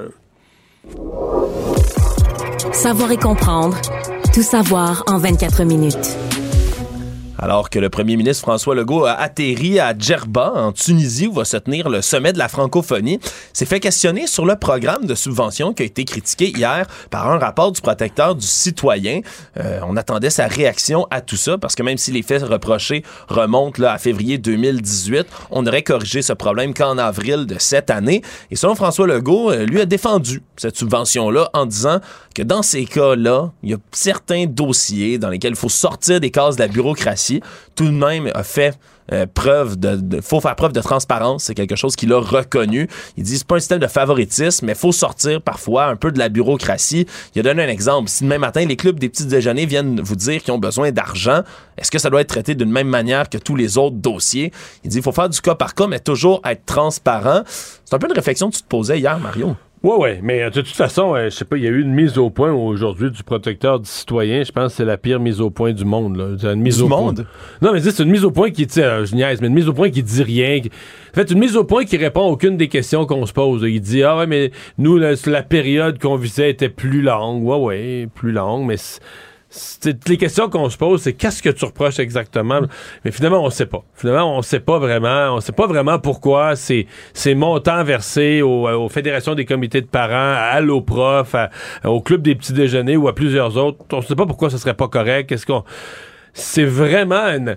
C'est-à-dire que ce qui rend ça ridicule, si euh, le, le- le protecteur du citoyen, d'abord, c'est pas tellement sa job de faire des enquêtes. Moi, j'ai déjà une question là-dessus. Il devrait laisser ça au vérificateur général, puis il devrait faire son rôle de protecteur du citoyen. Mais, advenant que dans certains cas, pour protéger les citoyens, là, comme son nom le dit, contre des, mal- Ouais. des, des malversations, il voulait aller de ce côté-là des choses. Bien, il va falloir qu'il apprenne à le faire, là. nommer les choses, faire des rapports où les mots, le vocabulaire est proportionnel. T'sais, S'il pense qu'il y a eu des problèmes de processus, il peut pas laisser entendre que tout le monde est malhonnête, qu'il y a eu du favoritisme. Tu peux pas sortir des gros gros mots, le frapper avec un canon, puis finalement les faits sont des les faits sont tout petits. Donc ça reste euh, ça reste pour moi une espèce de de de, de pétard mouillé. Puis depuis un petit gâchis, là, puis je veux dire, Ça a fait une jambette aux libéraux en même temps? ben, ils se sont fait une jambette. Écoute, excuse-moi, mais pour les libéraux, là, plus j'y pense, plus c'est. C'est c'est- c'est un triste amateurisme de voir un parti politique. Puis je, je- je le sais qu'à leur défense, tu dis, leur semaine est allée tellement mal. Qui essaie de frapper un coup de circuit, mais ils Ben, frappent comme ça, des fous à côté de la comme des balle. fous, sans même, sans même voir la balle, là, tu comprends? Ils voient même pas la balle, ils ont un bandeau sur ses yeux, puis ils soignent à tout arracher, tu comprends? Mais ça n'a pas d'allure. Je veux dire, j'essaie de me souvenir d'un précédent d'un parti qui dénonce une situation, puis tu te rends compte finalement que c'est c'est eux, c'est le Parti libéral qui était au pouvoir parce qu'ils ont même pas vérifié. Bien, pas vérifié. C'est quand ils ont pris position, on n'avait pas les dates, on n'avait rien. On n'avait pas les dates, on n'avait pas le contenu, on n'avait pas le ministère, on n'avait pas qui était visé, on savait rien. Alors, eux autres se sont mis à frapper avec un bat de baseball Ce, ma- ce matin, Philippe Vincent Foisy disait il frappait sa pignata parce qu'il y avait tellement, tellement faim de bonbons après une semaine de. Se sont lancés dessus Après, avant une, d'avoir après une semaine de famine, là, ils ont mis à bûcher sur la pignata et ils se sont pas rendus compte que la pignata c'était leur face, c'était eux, là, tu sais. On peut finir avec notre allégorie de baseball. Mario, ils ont beau avoir euh, relevé Dominique Anglade là, du marbre, ça donne pas euh, ben, Non. ben mieux qu'un autre mais frappeur. bon, euh, il y a un proverbe qui dit, tu euh, faut mieux vaut que tous les malheurs arrivent en même temps. Après ça, tu tournes la page. C'est une semaine pour les libéraux, c'est une semaine à oublier. Est fini, c'est le week-end. Lundi, on repart sur des nouvelles bases. Je sais pas si tu sais, Mario, euh, mais Twitter, ça va pas très bien. Ben, j'ai suivi ça. Pas Mais- très bien. Mais, mais le, le- le- le nouveau propriétaire semble très zen. Lui continue à tweeter, il fait des farces.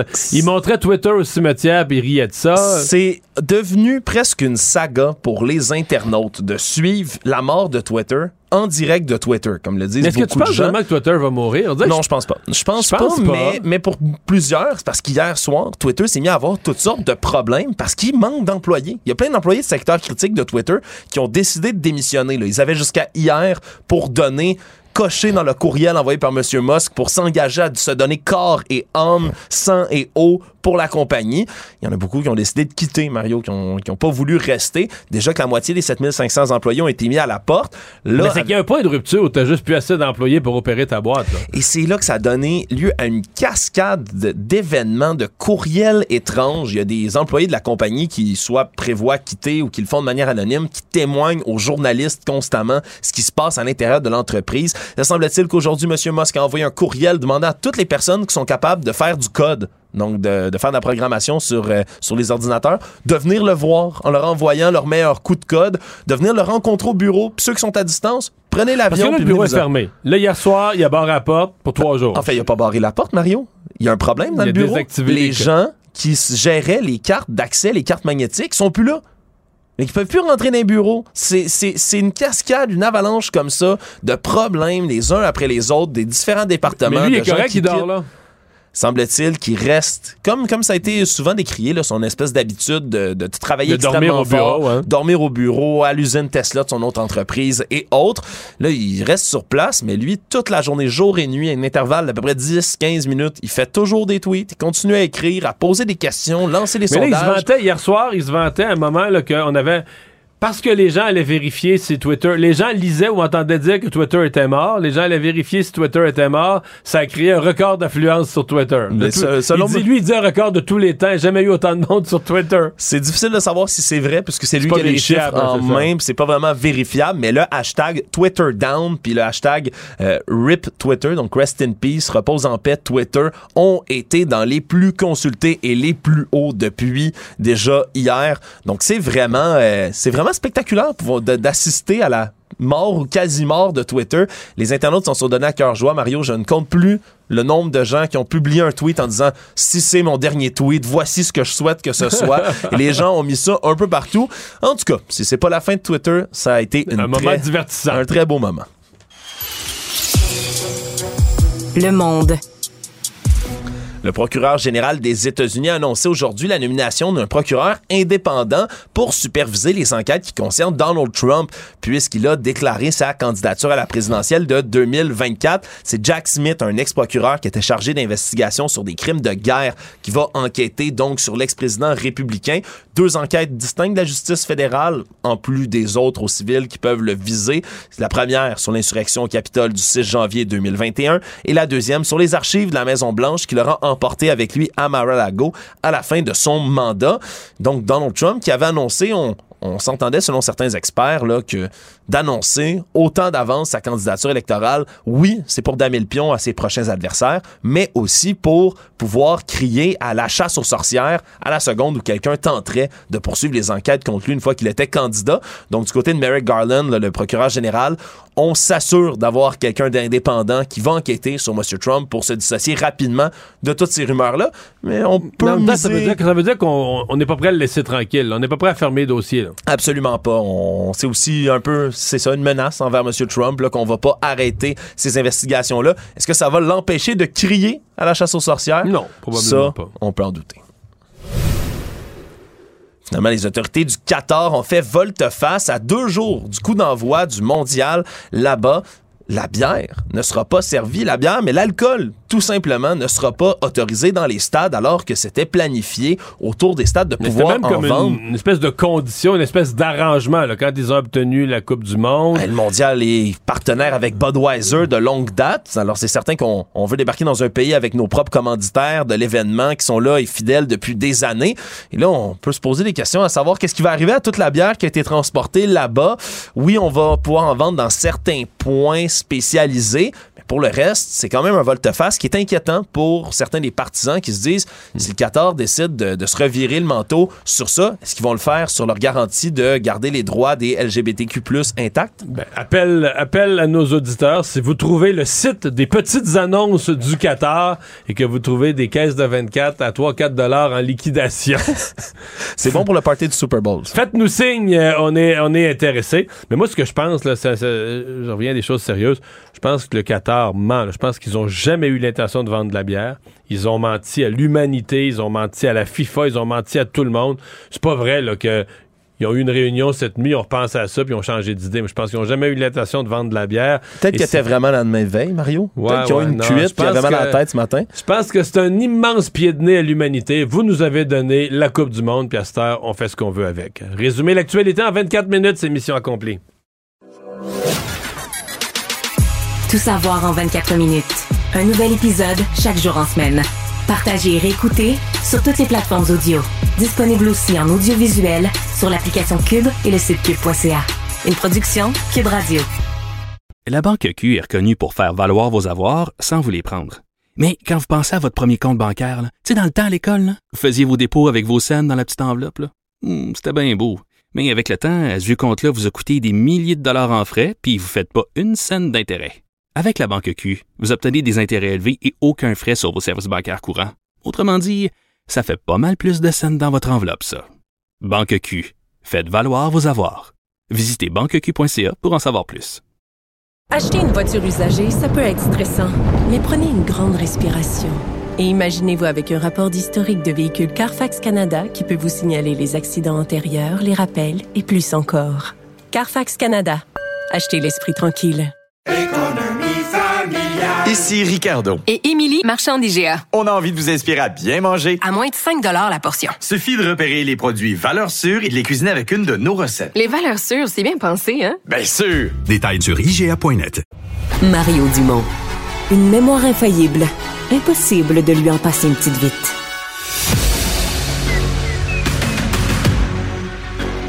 Emmanuel Latraverse. J'ai pas de problème philosophique avec ça. Mario Dumont. Est-ce que je peux me permettre une autre réflexion? La rencontre. Ça passe comme une lettre à la poste. Et il se retrouve à enfoncer des portes ouvertes. Là. La rencontre Latraverse Dumont. Bonjour Emmanuel. Bonjour! Alors, euh, fin de cette saga là, de, de- de- du protecteur du citoyen, de son enquête, de son scandale. Euh, il a fait une mise au point aujourd'hui, se rendant compte que tout le monde riait un peu de son pétard mouillé. Est-ce que la mise au point t'a satisfaite? Ben non, la mise au point répond pas plus. Je veux dire, ça répond pas au. f- Est-ce que on n'est pas plus avancé sur ce qui est arrivé? C'est ce que j'ai dit un peu plus tôt dans l'émission. La mise au point, c'est la pire mise au point au monde. Il n'y a rien dedans. là. Je veux dire, notre enquête portait sur le fonctionnement administratif du programme de subvention, incluant la gestion, puis là j'adore ce mot-là, de l'interface entre les autorités du ministère et de l'éducation et le cabinet politique. Tu m'expliqueras ce que ça veut dire, là. Ça fait 22 ans que je suis journaliste. L'interface, moi, ça me dit rien. Nos constats et nos recommandations s'adressent tous au ministère de l'Éducation. Notre conclusion d'actes répréhensibles vise le ministère de l'Éducation et non des personnes en particulier. OK? C'est quoi les actes répréhensibles? Qu'est-ce que. Elle est où la, la faute? Parce que si tu. OK. Là, le, le protecteur du soin nous dit Je ne visais pas le ministre à l'époque. Très bien. Alors, si le ministre avait un pouvoir discrétionnaire, puis que des actes répréhensibles de la part des, euh, des fonctionnaires dans l'approbation de subventions qui ont été approuvées par le ministre, puis qui ont fini par aller. Je veux dire, c'est incompréhensible. Mais de toute façon, C'est Emmanuel. incompréhensible. Ouais, est-ce Tout ce qu'on tu- sait, c'est qu'il y avait des fonctionnaires en colère, puis que leurs patrons sont méchants. Ouais. Mais est-ce que tu peux écrire les mots du rapport, là, de ce qui a été publié hier, là, sans nommer de ministère. Mais tu sais, quand tu te mets à parler de favoritisme, de traitement de faveur, je veux dire, là, là t'alertes le public, t'alertes évidemment les médias qui vont alerter le public, mais un scandale d'importance. Les mots, donné, sont lourds de portée. Euh, je veux dire, dans les, partis d'opposition, avant de savoir de quoi on parlait, euh, on demandait que des têtes roulent, des démissions politiques, des fins de carrière. Est-ce que tu peux ameuter l'humanité comme ça pour ensuite être même pas capable de nommer ou de nous faire comprendre ou de nous donner un, petit bout de ficelle qu'on tire dessus? Quel est l'acte répréhensible? Il me semble qu'il y a une disproportion, là. Mais il y a une immense disproportion. Je veux dire, euh, je te dis, la dernière fois que j'ai vu un tel langage, c'était dans le rapport de Sheila Fraser sur le contrat de groupe action de 500 000. Ça, c'est le scandale des commandites. de liste. Tu sais, je veux dire, c'était en 2004, là. Faut le faire, là. Et puis, le problème, c'est que tu peux pas écrire un communiqué en, dis- en disant que ça vise le ministère et non des personnes en particulier, mais que parmi les actes répréhensibles, tu évoques la proximité du personnel politique avec les organismes qui ont reçu l'argent. Alors, à un moment donné, ça, ça défie toute tentative de logique. Maintenant, moi, je suis prête à concevoir que le protecteur du citoyen a peut-être les mains liées à cause de la façon dont la loi est écrite, parce qu'il explique qu'il est obligé de procéder de cette Mais- façon-là pour protéger euh, les dénonciateurs. Si c'est vrai, là, mais s'il vous plaît, de grâce, réécrivons-la, la loi, là.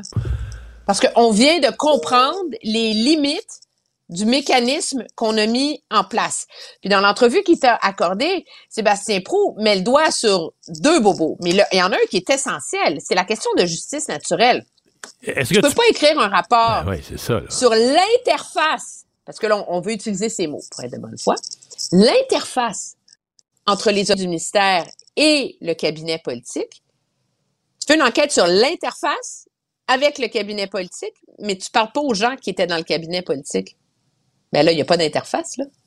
Je veux dire, il n'y a pas d'enquête. Il n'y a pas d'enquête. Il y a une enquête d'un seul côté. Tu regardes d'un côté de la médaille seulement. J'ai jamais vu ça, là. Ben, je veux dire, c'est pas. euh, Puis là, on est dans un cas de dénonciateur dans la fonction publique, mais objectivement, ça existe des mécanismes d'enquête pour protéger l'identité des victimes.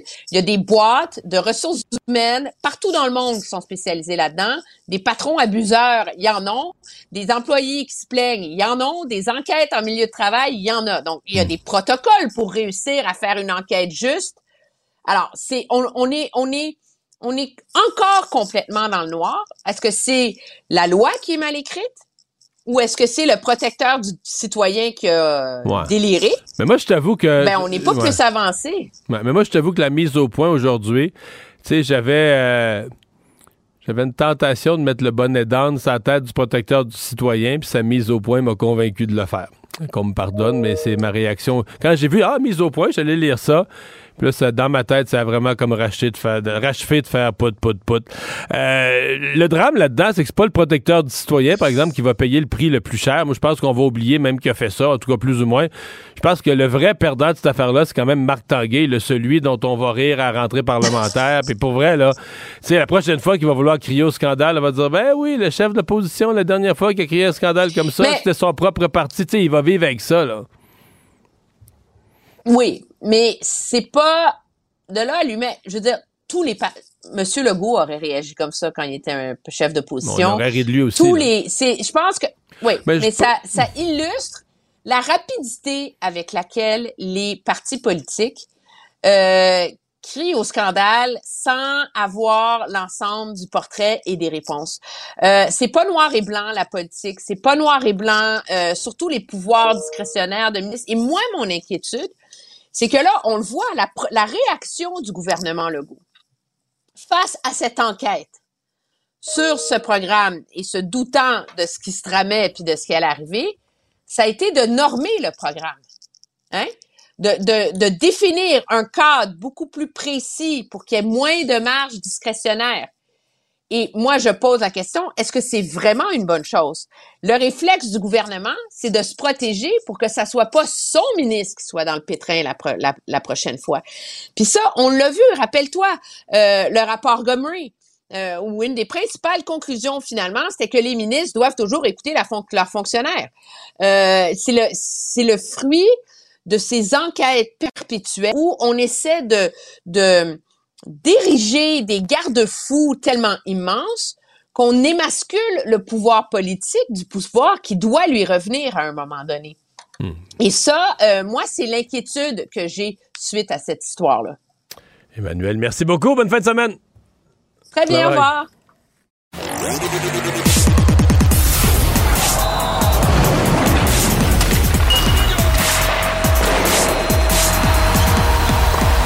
Jean-François Barry, un chroniqueur pas comme les autres. Salut Jean-François. Hey, salut Mario. Alors moi, j'ai regardé le match du Canadien hier, mais si j'ai compris, toi, tu as eu la chance d'assister à un vrai bon match. Ouais, hier, j'étais au match du Drakkar. Je suis venu voir mon fiston qui joue pour le Drakkar de Bécomo. Et qui? Et Ton en fiston? plus de ça, Et qui? Nathan Barry. Oui, et non, non, qui, pas qui, euh, qui- et qui a fait quoi, là? C'est ça le sens de ma question? Ben écoute, hier, il revenait d'une blessure. Donc, il n'était pas à 100% Il n'a pas joué énormément, mais il a marqué le gros but en fin de troisième période, le but égalisateur. Il a joué un bon match so far, puis il a été élu première étoile du match. Wow. Donc, euh, euh, quand papa et surtout quand sa grande sœur se déplace pour la première fois pour venir le voir, là, on a eu une très belle soirée. Mais j'avais tes textos. T'avais mes textos, ben, je savais pas que t'étais sur le. Ça n'a pas été tellement beau pour le Canadien. Je vais t'avouer Mais- qu'il a été quand même chanceux. L'adversaire a pogné quelques poteaux et tout ça, mais ça a été. euh, Bon, il y, a eu, il y a eu des beaux flashs offensifs, là, mais ça a été assez Mhm. désastreux euh, sur le plan de la, de la- disons, de la structure du jeu et de la défensive. Ben, T'inquiète, j'ai fait du rattrapage. J'avais enregistré le match quand même pour pouvoir en Ah. discuter avec toi. Mais là, c'est la première, en fait, qui a été désastreuse et un petit 4-5 minutes en troisième. Mais, mais oui. Mais en même temps, comme l'indiquait Martin Saint-Louis, on veut une équipe jeune, on veut une équipe qui va vers l'offensive. C'est sûr que quand tu essaies de gagner des matchs 5-3 au lieu de 2 à 1, tu t'ouvres euh, tu t'ouvres plus à créer des revirements. Fait qu'un soir, quand tu l'as pas, ben tu l'as pas du tout. Puis c'est ce qui est arrivé hier.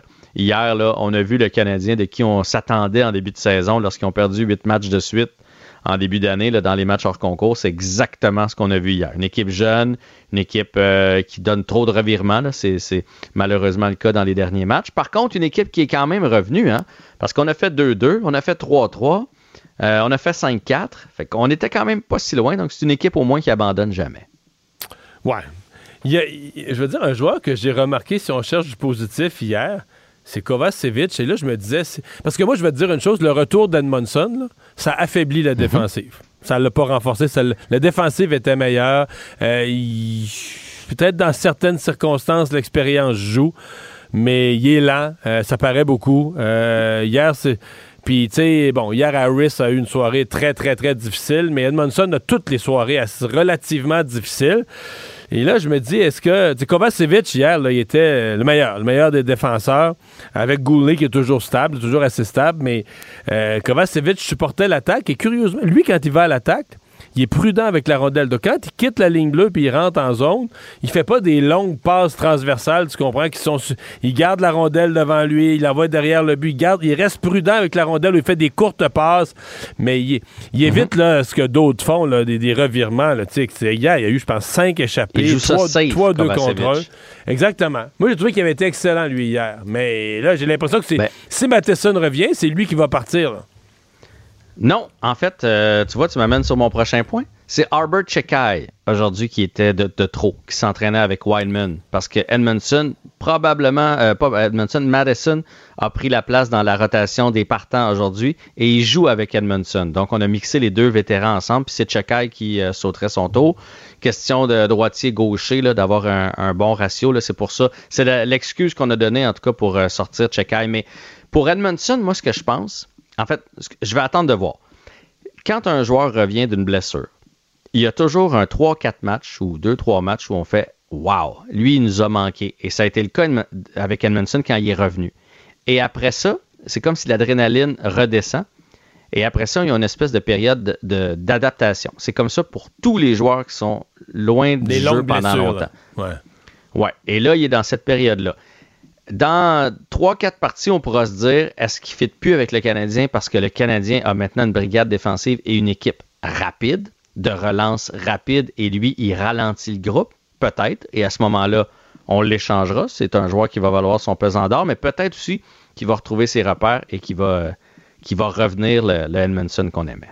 Bon, on va suivre ça. Euh, tu t'inquiétais aussi de Jake Evans, qui a une saison atroce. Là? Mais écoute, je, je- Il était meilleur hier, par exemple. Son trio était meilleur. C'est son meilleur match hier. Le quatrième trio a eu son meilleur match. Ouais. Ben, il a joué 10 minutes. Il a trouvé le moyen d'être moins 2. Fait que oui, il a créé un peu plus. Son, son trio a créé un peu plus, mais lui, il est supposé être euh, responsable dans sa zone. Il, je veux dire, il remplit pas le filet. Là.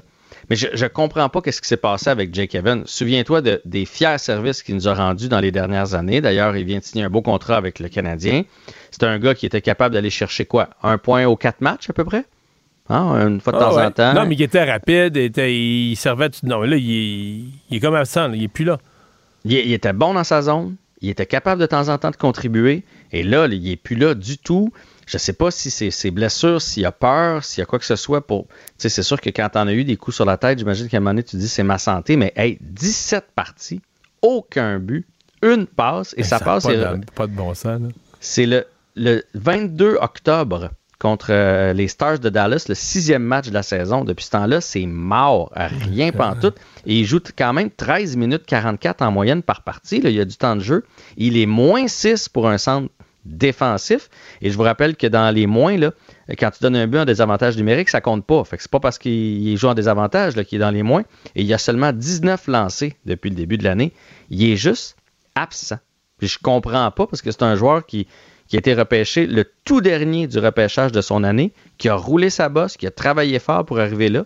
Et là, ça fonctionne plus du tout. Ouais, ben on va espérer que ça va se replacer. Il nous reste 10 secondes. Duel à surveiller dans la NFL ce, ce dimanche. Ben, je pense que les Jets contre les Pats, 6-3 et 5-4 dans ces, ces deux équipes à peu près pareilles. Les Cowboys division, contre les ça va être Vikings. bon à voir. Hey, salut, Ouais. bonne fin de semaine. Salut. La Banque Q est reconnue pour faire valoir vos avoirs sans vous les prendre. Mais quand vous pensez à votre premier compte bancaire, tu sais, dans le temps à l'école, là, vous faisiez vos dépôts avec vos scènes dans la petite enveloppe. Hmm, C'était bien beau. Mais avec le temps, ce vieux compte-là vous a coûté des milliers de dollars en frais, puis vous ne faites pas une scène d'intérêt. Avec la Banque Q, vous obtenez des intérêts élevés et aucun frais sur vos services bancaires courants. Autrement dit, ça fait pas mal plus de scènes dans votre enveloppe, ça. Banque Q. Faites valoir vos avoirs. Visitez banqueq.ca pour en savoir plus. Acheter une voiture usagée, ça peut être stressant, mais prenez une grande respiration. Et imaginez-vous avec un rapport d'historique de véhicule Carfax Canada qui peut vous signaler les accidents antérieurs, les rappels et plus encore. Carfax Canada. Achetez l'esprit tranquille. Ici Ricardo. Et Émilie, marchand d'IGA. On a envie de vous inspirer à bien manger. À moins de 5 la portion. Suffit de repérer les produits valeurs sûres et de les cuisiner avec une de nos recettes. Les valeurs sûres, c'est bien pensé, hein? Bien sûr! Détails sur IGA.net. Maître vulgarisateur, il explique et communique l'inexplicable. Mario Dumont. Cube Radio. En direct à LCN. Un politicien a récompensé mon labeur. Il m'a dit tant qu'à dormir, deviens donc sénateur. Un extrait de, de Jean Lapointe au euh, piano. Il nous a fait rire. Mario, il nous a fait pleurer aussi. Euh, il a été sénateur, effectivement, pendant neuf ans. Quels sont les, souvenirs que tu as en mémoire lorsque tu penses à Jean Lapointe qui nous a quittés ce matin? Ben, on est tous impressionnés euh, par une vie où on peut faire autant de choses et, et- et bien les faire, là. marquer une société en, en laissant à cette société quelques chansons, quelques airs que, que, que tous reconnaissent puis qu'on chante dans la famille, euh, en laissant des, des, des, des personnages, des rôles, l'humour, en laissant une contribution bon, à la politique. Puis aussi, bon, les centres Jean Lapointe, il reste que c'est un héritage permanent. C'est quelque chose qui va, qui va lui survivre, des services, une approche thérapeutique qui, est- qui est là. Euh, moi, personnellement, là, dans tout ce qu'il a fait, c'est sûr que j'ai... euh, il y a quelque chose de particulier avec le rôle de, de Maurice Duplessis dans la Mm. série Duplessis. Jouer, là, être acteur, c'est déjà quelque chose d'incarner un personnage, mais tu sais, quand le personnage est fictif, bon, il a été écrit par un auteur, c'est toi qui deviens, le, le premier acteur à jouer le rôle devient le personnage, mais là, euh, jouer un premier ministre, il a existé, là, puis au moment où il joue, euh, les gens plus âgés l'ont connu, Duplessis, ont voté pour ou contre lui, mais ils l'ont connu. Et il a incarné. Il était vraiment Maurice Ah! Duplessis. C'est une sé- la série dont tu parles, c'est à la fin des années 70. Ouais. Mario, on a choisi un extrait. Euh, écoutez bien, chers téléspectateurs, c'est un extrait où Maurice Duplessis est à l'hôpital. Il reçoit la visite de Joseph Adélard Godbout, qui est à ce moment-là premier ministre du Québec. On écoute ça ensemble.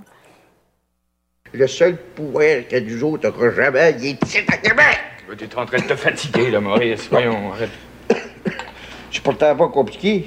Quand on a signé la Confédération, on était la moitié de la population du Canada. Là, on est même pas le tiers, puis le bateau, on va être en bas du corps. Mais quand tu représentes même pas le corps de la fédération, mon chum, t'as pas grand-chose à dire. C'est incroyable de réentendre cet extrait-là, Mario, tellement il est encore d'actualité. Hein, c'est d'actualité parce que on n'est plus le quart, on est 22,8% de la population du Canada et ça décline à vitesse grand V. Puis on n'a rien vu avec les, la nouvelle politique d'immigration de- du gouvernement Trudeau. Euh, mais c'est Duplessis, là, tu sais, parce qu'à ce moment-là, Godbout, c'est comme son adversaire politique là, qui va le visiter à l'hôpital et ils ont une longue, une longue séquence, longue discussion euh, sur le Canada, le nationalisme. Évidemment, Godbout, il est un fédéraliste. Euh, Mm. Duplessis est très nationaliste. Mais Jean Lapointe a habité le personnage, a incarné le personnage. C'est euh, incroyable. Donc, euh, évidemment, à tous Ouais. ses proches, là, nos, nos condoléances. Et lorsqu'il a été sénateur, il a fait de la dépendance au jeu aussi, un de ses grands combats. Oui, absolument, absolument. Il a été, euh, je veux dire, il, il a- il a pris ça au sérieux. C'est ça qui est. sais, il était un humoriste, puis tout ça, puis on voyait, on a, on a- on a commencé notre discussion avec cet extrait où il se moque du rôle de sénateur au piano, mais, mais comme sénateur, il a pris ça très au sérieux, était documenté, a pris des causes à bras-le-corps, et contrairement à ce qu'on dit là, des fois en farce, mais tu peux faire avancer. Il y a plusieurs sénateurs qui ont fait avancer des causes, et ça a été, euh, ça a été son cas. Mario, tu as réalisé euh, plutôt aujourd'hui une entrevue avec le docteur Robert Barnes de l'hôpital de Montréal pour enfants. Il t'a dit que la situation est tellement précaire en ce moment qu'ils doivent repousser des chirurgies pédiatriques. Euh, à notre connaissance, Mario, c'est du jamais vu, là, même au plus fort de la pandémie, de là à délester des chirurgies pédiatriques. On n'a jamais fait ça au Québec. Non, ben en, en pandémie, évidemment, la COVID frappait moins les enfants. Alors que là, le virus syncytial, lui, c'est les enfants qui frappent. Soit dit en passant, je vérifiais aujourd'hui, on n'est vraiment pas les seuls. On repousse des chirurgies déjà depuis quelques jours, une couple de semaines en Colombie-Britannique. Euh, on le fait aussi en Mm. Ontario, peut-être d'autres provinces là, pour lesquelles j'ai pas vu les, les articles. Euh, euh, ça fait, en Australie, ça fait un mois que les unités pédiatriques débordent. Aux États-Unis, j'ai tout vu au Michigan, en Californie, dans plusieurs États. Il y a vraiment un problème. là. Le virus syncytial euh, frappe les enfants un peu partout. Et là, euh, c'est une situation qui est quand même assez critique. Je comprends que le- les enfants de 16-17 ans, on les sort des hôpitaux pédiatriques puis les renvoyer dans les hôpitaux réguliers, comme si eux débordaient pas déjà assez. Mais en tout cas, on a besoin vraiment de libérer de la place. Donc, c'est une... euh, c'est une situation qui est, qui Je me mets dans la peau des parents. C'est beaucoup des tout petits, là, des deux ans et moins, etc., euh, qui sont très Et parfois fragiles. deux par chambre aux soins intensifs. Ben ça, c'est pour la même raison. On n'a plus de place aux soins intensifs. Euh, Ouais. Il me disait, je pense qu'ils ont 12 unités de soins intensifs puis 10 lits de soins intermédiaires, là, qui sont des soins avancés juste en bas des soins intensifs. Et quand ils en ont mis deux par chambre, c'est parce que tout ça était plein. là. Toutes les places étaient prises. D'enfants, euh, deux affaires. Là. Des d'enfants qui ont besoin d'aide respiratoire, donc d'oxygène, d'a- d'assistance respiratoire. Et d'autres qui sont tellement pris dans leur mucus qu'il faut, il faut les garder aux soins intensifs pour extraire là, con- constamment pour drainer le mucus. Sinon, ils pourraient, ils pourraient s'étouffer dedans. Donc, c'est euh, quand même, tu dis, j'imagine, les parents, euh, on dit oui, l'hôpital déborde, mais c'est aussi des, des dizaines de parents qui doivent vivre pas mal d'inquiétudes. là. Absolument, très préoccupant. Mario, merci beaucoup. On t'écoute ce soir en reprise à 20h30 à LCN. Au revoir. Merci. Alors, c'est ce qui conclut notre euh, semaine. Euh, merci d'avoir euh, été des nôtres. Je vous souhaite une excellente fin de semaine. Ça a l'air qu'il va faire froid. C'est assez bizarre. On est passé. c'est comme si on n'a pas eu d'automne. Le mois de novembre, on a eu les deux premières semaines, c'était comme l'été. Puis tout à coup, les deux dernières semaines, on est, on, a déboulé en hiver du jour au lendemain. Je vous retrouve lundi 15h30. euh, le vendredi, c'est Marie Montpetit qui va prendre le relais dans un instant. Cube Radio.